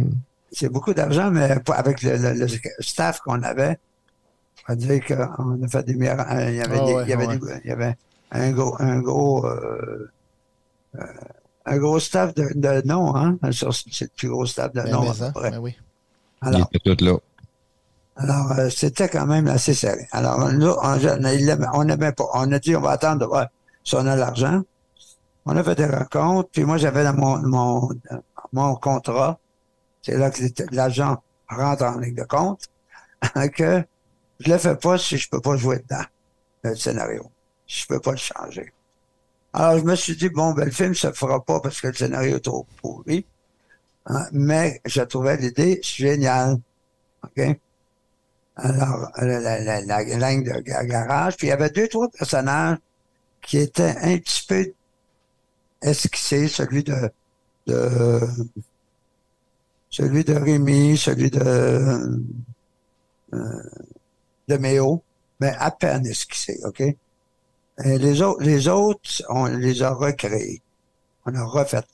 Et là, quand euh, on, c'est Téléfilm qui m'a appelé, on dit, on va te donner l'argent si tu rajoutes ta. OK? J'ai dit, oh yeah! Ah ouais. euh, parce que c'était le producteur qui essayait de le vendre. Oui, oui. Euh, parce qu'ils ont eu la même réaction. Ouais. On trouve l'idée est 40, mais trouve le scénario poche. OK? Alors, alors, moi, ça faisait mon affaire. alors, j'ai appelé mes chums, euh, François Caméran puis René Brisebois, et on a fait une autre version. Mais là, on tournait, il fallait que je fasse mon montage. C'est pas mon montage. Il fallait que je fasse la pré-prod pendant que pendant que euh, refaisait le scénario. Alors, il fallait il fallait que on, on a fait vraiment du, ce qu'on appelle du, ce script doctoring. C'est-à-dire qu'on pouvait pas changer les locations. Je faisais des recherches de location, mais ça reste là, tu sais. On pouvait pas changer de toute l'action, puis tu on s'en va ailleurs. Il fallait que ça se passe là.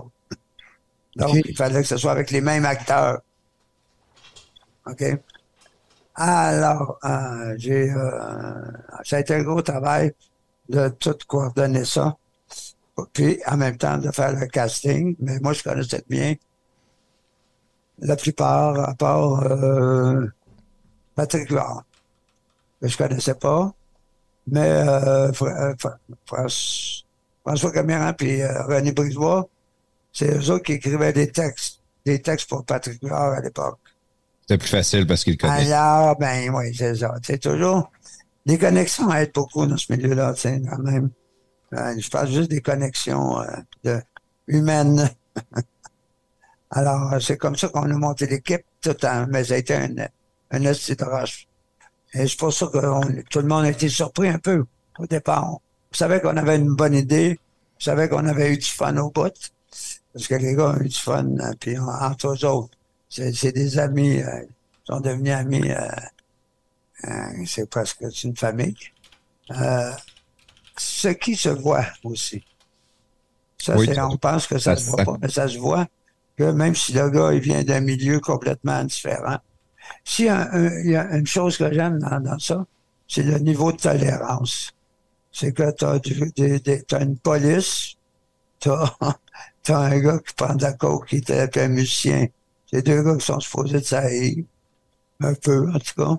Tu as un, un, un gars un professionnel, tu as toutes sortes de monde bien être ça. T'as un gay, t'as tout ça de monde, ils ont une affaire en commun, ils ont une passion. Et cette passion-là leur fait passer par-dessus tous les préjugés. Ce qui est drôle euh, de par rapport au boys, c'est qu'en début de podcast, tu nous parlais que l'humour que tu faisais était euh, l'humour de banlieue, l'humour de, du monde, euh, du vrai monde, la façon que tu écrivais. Puis quand on vient plusieurs années plus tard, ben c'est exactement ça, les boys. C'était le vrai monde. Je pense que oui, c'est ça. Puis, euh, pas, il y a, beaucoup de, il y a, beaucoup d'arénas en banlieue. non, puis c'est le sport, le sport, le, sport national des, des, gars de 40 ans. Ben oui, ça joue partout. Là. Moi, j'en venais pas, je connaissais pas ça, les, les, les, les ligues de garage. Mais ça, c'est le, le, producteur qui m'a fait connaître ça. J'ai fait 5-6 était dans 5-6 gangs au moins avant. Regardez comment ils se comportaient entre eux autres, puis tout ça. OK, l'observation. de recherche. Comment ils sont sur la glace, comment, comment le fanfaron, quand il joue, il n'est pas pareil. Euh, tu sais, euh, ce côté-là. Ceux qui jouent, euh, tu joues pas nécessairement comment tu es dans la vie. Il y en a qui sont très agressifs sur la glace, puis en dehors, ils sont, sont timides. Ouais. C'est- Ouais, t'avais une grosse inspiration de. Est-ce qu'il y en a des gars que t'as vu jouer puis qu'à un moment donné, ils t'ont recroisé puis ils ont dit Hey, ce gars-là, c'est moi, ça. Tu- tu- C'est moi que t'as Euh, pris pour écrire ou. euh? Non, il y a beaucoup de gars qui, m'a- de gars qui jouaient dans, dans des ligues de âge qui m'ont dit Hey, j'ai j'ai tout vu ces gars-là. Dans moi- dans- dans- Je les ai tous vus. Ah oui, c'est sûr. hein. C'est jamais eux autres, évidemment. Avec euh, Pauloud, Pauloud qui connaît toutes les stats de que personne. Puis le pire, c'est que dans la vraie vie, il est de même, il les connaît toutes. Ouais, c'est vrai. Ah oui, ben c'est ça, c'était ça aussi l'idée, c'était qu'on savait que ça lui ferait plaisir de faire ça. Ah, c'est sûr. Il, il aimait ça, faire ça. Il en de est- Maurice il- Richard. On n'avait pas besoin de les trouver. Il nous en trouvait toujours des plus difficiles. Ouais, c'est ça. Lui, ça, ah ouais, hein? Mais non, non, écris pas ça, là. Je vais, je vais t'en sortir une meilleure, là. C'est ça. Ouais, c'est ça. Aïe, aïe, aïe. Ah, puis, puis là, après ça, ben, c'est ça. Il y a eu euh, de- de- d'autres euh, d'autres succès, puis d'autres. euh, Hey, Donc- Plaf, tu savais-tu, Plaf, que les Boys, là, c'était le seul, le film, c'était la- le Québec, c'était la, je sais pas si les auditeurs la savent ou toi, si tu le sais, mais le- le- les Boys 1, là, c'était le film, le- au Québec, c'était la seule place dans le monde qui n'était pas numéro 1, et que le Titanic n'était pas numéro 1, parce que c'était sorti en même temps que le Titanic. C'était la deuxième semaine que le Titanic jouait, là. Puis, euh, excuse-moi, le- les Boys, c'était la deuxième semaine que le film jouait au cinéma. Puis, le Titanic au Québec n'était pas numéro 1, c'était les Boys. C'était la seule place dans le monde qui c'était ça. tout le monde allait voir les Tout boys. monde, allait- Des tout le monde est allé voir ça. C'est fou. C'est dans la même Ouais. qu'Elvis Gratton, puis c'est des affaires que tout le monde a vues, tout le monde réécoute encore aujourd'hui, tu sais, c'est Ouais. des affaires que mes, mes jeunes ados ils connaissent pas, puis à un moment donné, hey, on va écouter les boys, ils vont rire du début à la fin encore. là. Ouais, puis ça passe encore. C'est c'est rendu un peu euh, comme dans le folklore presque québécois. là. À Noël, ils passent toute la série de films. Tu sais, Ouais. C'est comme. euh, ça comme fait les- partie des affaires. C'est comme Ciné Cadeau. dans- C'est le ciné... des fêtes. Ouais, c'est ça. C'est Ciné Cadeau, là, Lucky Luke, puis Dalton, Ouais, puis c'est les- ça. là, c'est les boys.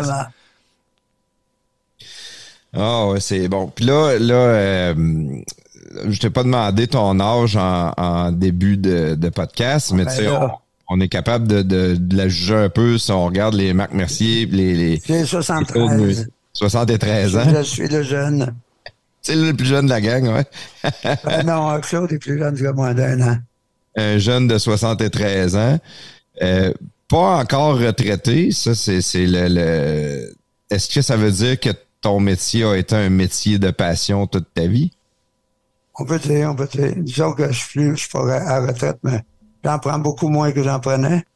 Évidemment, euh, parce que j'ai j'ai beaucoup, beaucoup travaillé à un moment donné. J'ai un peu encore, ben, workaholic un peu, tu sais. Hmm. J'a- J'arrêtais pas, là. C'était un peu trop.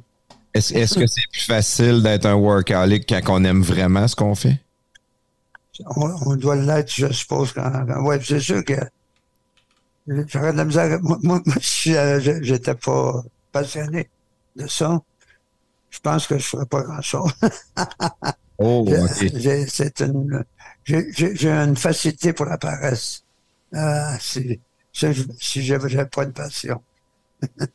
Ben, il, y En aurait, il y aurait- pas de misère, moi, à passer une semaine à rien faire. il y aurait toujours monteur de ligne là, chez, de- Ouais. chez Abbé James. C'est là. Ouais. 73 ans, monteur de ligne. c'est- Non, mais rien faire pendant, rien faire pendant, pendant une semaine, j'ai pas de misère par tout. Je me sens, je, je, je me sens pas coupable par tout. Est-ce que est-ce que c'est un peu la beauté du milieu artistique aussi? C'est qu'on peut être six mois à travailler comme un fou, mais après ça, on peut être euh, un Quand- mois ça, c'est arrêté complètement. C'est c'est puis- quand t'as les moyens, hein. Ouais. Faut pas Ouais, c'est sûr que. Parce que j'ai de... Moi, j'ai été chanceux aussi, là, tu sais, mais on- on- on met- il y a toujours une partie de chance. Et euh, j'ai des amis. Tu sais, euh, le milieu du- du- de- artistique, j'ai un ami qui est euh, acteur, un très bon acteur. Mais il fait juste des, des shows pour enfants, OK? Il a été cantonné dans ça, puis il n'a pas, il a pas eu les relations pour aller ailleurs. Mais quand je pense qu'il fait... Il, il vit. Je pense qu'il fait 25 shows par semaine. Tu sais, il n'arrête pas, là. En même journée, il fait, il fait trois places. Tu sais, C'est c'est de la folie. Toujours avec les enfants. Ouais. Aïe, aïe. Il y a des rôles des fois qui peuvent faire mal, là, comme Passe-Montagne. C'est quoi son nom? euh, Ouais, ben, oui, mais elle, au moins, elle a fait de l'argent pendant qu'elle était là, là, tu sais. Elle est capable de vivre là, 65 jours. sans travailler. Là. Ça, c'est Passe Caro, ça. Claire Tlin préparé. Mais Passe Montagne, c'est Claude. euh, pas- pas C'est Claude. Jacques, le- Jacques Lheureux. Jacques Lheureux. Jacques Lheureux, euh, il, tu sais, passe partout, ça n'a pas duré bien longtemps. là. Ça fait euh, 30 ans ou 40 ans de ça. Puis il, il- il a été marqué au fer chaud. Tu sais, il a eu de la misère à avoir des rôles ah ouais, sans que le monde voie d'autres choses que Passe Montagne. C'est vrai, c'est vrai. Mais c'est ça. Il n'y a pas de justice dans ces affaires-là. Non, hein? Puis là, euh, pour, euh, pour Louis Saya, pour Luigi Saya, le, le, le futur, comme, comme t'as pas retraité, comme t'es pas retraité encore, Ben, euh, j'ai- J'ai j'ai un projet, j'ai du projet dans la tête, là. Mais euh, j'aime. Je suis pas sûr encore, tu sais. Je suis entre deux eaux. je, euh, je suis très bien à rien faire pour le moment. Mais euh, j'ai des affaires- j'ai deux, trois projets, mais il faut que les, les étoiles s'alignent, tu sais. Je suis pas, Ouais. pas pressé de. je suis pas pressé de, de partir quelque chose. Là, j'ai- il faut que je travaille là. Faut, non. Là, c'est dans le moment. Je, si, ça, si tout marche, ben, tu sais, je- je- je- je- j'ai décidé. J'ai un projet qui est même très avancé. Euh, qui que si ça se fait, ça va être en 2025. Tu sais. Mais je n'en parlerai pas. ben non, là. Je ne m'entends pas parler de ces choses-là. Puis comme, tu sais, parce que, tu sais, je vais juste un petit peu au niveau personnel, là, comme vie, euh, t'as t'as une femme, est-ce que t'es avec la même femme depuis des années? des 38 années? ans. 38 ans? Ouais. Pour, pour une vie de couple, dans un type de métier comme le tien, appelé à voyager Ah, ou à ça, ça travailler va- les jours, les soirs, les fins de Ça semaine? m'a aidé énormément. Ça, ça- ça a été la, la meilleure affaire qui pourrait m'arriver. J'étais Ah, un peu di- dispersé dans la vie, moi. Alors, je, je, me- j'avais, je faisais beaucoup, beaucoup trop de. J'étais dispersé, un peu irresponsable, je dois dire. Et, pour, euh, pour une vie de couple, ça doit être quand même difficile. Tu sais, c'est pas euh, du lundi au vendredi de 8 à 4 là, comme job. Tu sais, c'est pas. euh, Non, mais moi, ça m'a fait du bien. Ça m'a, ça m'a rassis. Et ça m'a- moi, j'avais de la misère à, à, à me rasseoir. J'étais toujours juste sur une patte. Tu sais, il fallait, fallait qu'il arrive quelque chose. Il fallait, je finissais de travailler, je sortais. Tu sais, il fallait qu'il arrive quelque chose. Alors, j'étais, c'est, c'est comme si c'était un gros nerf qui n'est pas calmable. C'est le fun, par exemple, chanceux d'avoir une femme qui est d'un qui acceptait ce, ce, ce niveau de vie-là, ce genre de vie-là, parce que c'est quelque chose qui est qui, qui est pas Ben, facile. oui, ben, oui, oui, mais je, je- je lui en dois beaucoup. beaucoup. Je, je- je lui suis très reconnaissant d'ailleurs. C'est la même chose qui pouvait m'arriver dans ma vie. Je, je, je suis très bien, puis depuis ce temps-là, je continue à, à- à créer sans que ce soit, ce soit dur. Elle, a- elle a enlevé, c'est un peu comme un agent. Elle a enlevé une autre couche de stress. Ouais, voilà. mais il n'y a pas rien d'argent à part ça. Oui, c'est ça, ben, ça dépend. Ça pourrait coûter plus cher qu'un agent pareil. Ouais, mais je suis pas marié, moi. Ah, ah, ah, ah, ok, c'est un wise, un wise en plus. non.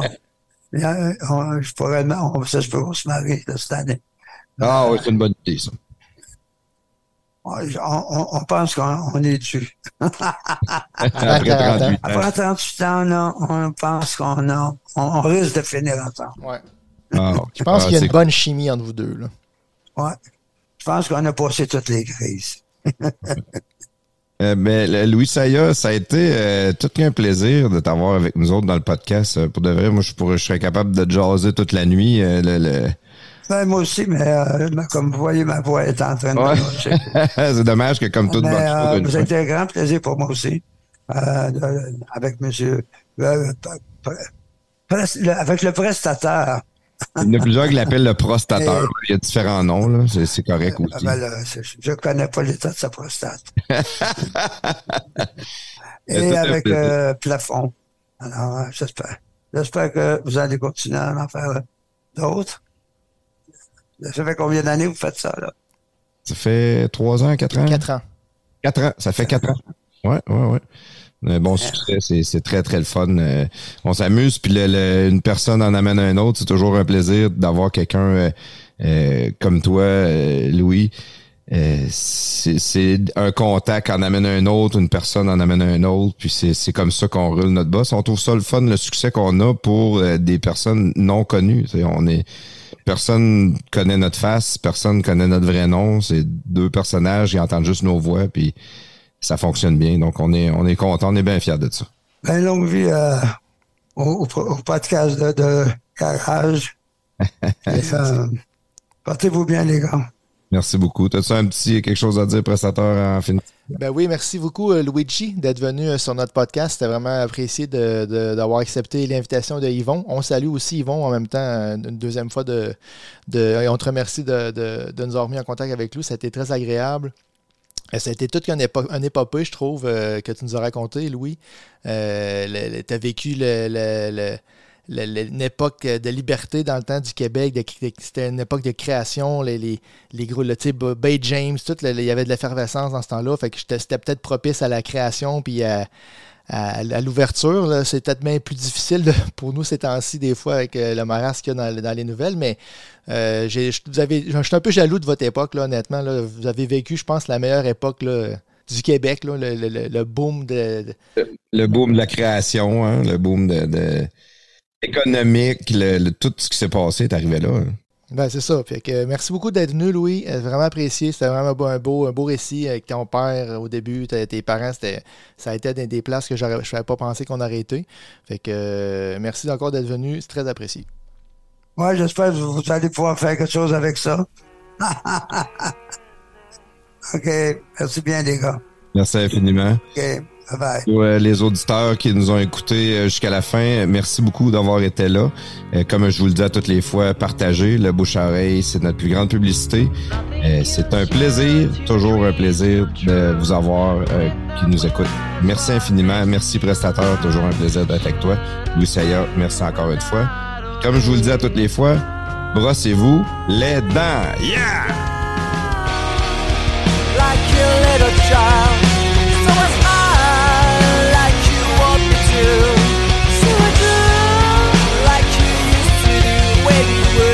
Close your eyes and forget everything. Like a little child. So I smile like you want me to. So I do like you used to do. When you would close your eyes and forget everything.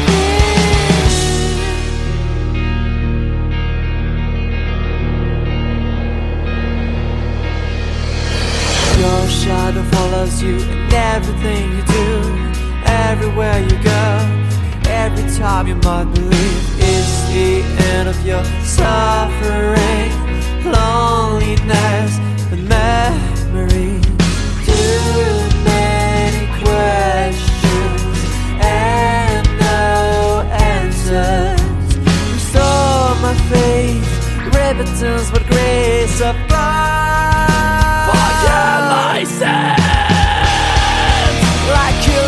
child. So I smile like you want me to. So I like you used to do when you would close your eyes and forget everything. Like a little child. So I smile like you want me to. So I like you used to do when you would close your eyes and forget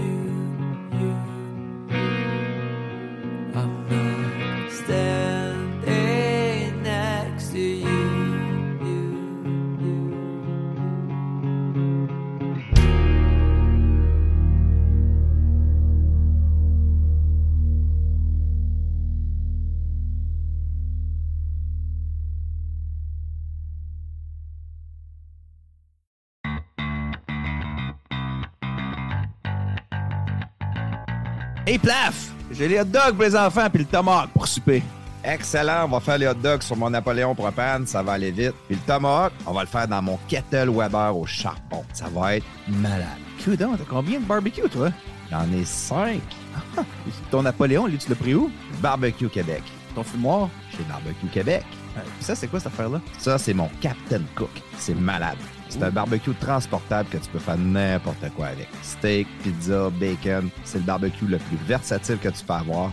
Pas cher en plus. Puis ça, c'est quoi ce gros vase-là? Ça, c'est mon Kamado Joe. OK, puis j'imagine que tu l'as pris chez Barbecue Québec aussi. T'en penses? Hey, puis hey, c'est quoi lui dans le coin là-bas? Ah, ça, Claude, c'est mon filtre à piscine. Si tu veux un barbecue, fais comme Plaf et va chez Barbecue Québec. Sauce, accessoires, recettes, conseils, même des cours pour que tu deviennes un vrai maître du barbecue. Visite-nous en ligne au barbecuequebec.com et sur Facebook sur notre page Barbecue Québec. Barbecue Québec, c'est la culture du grill.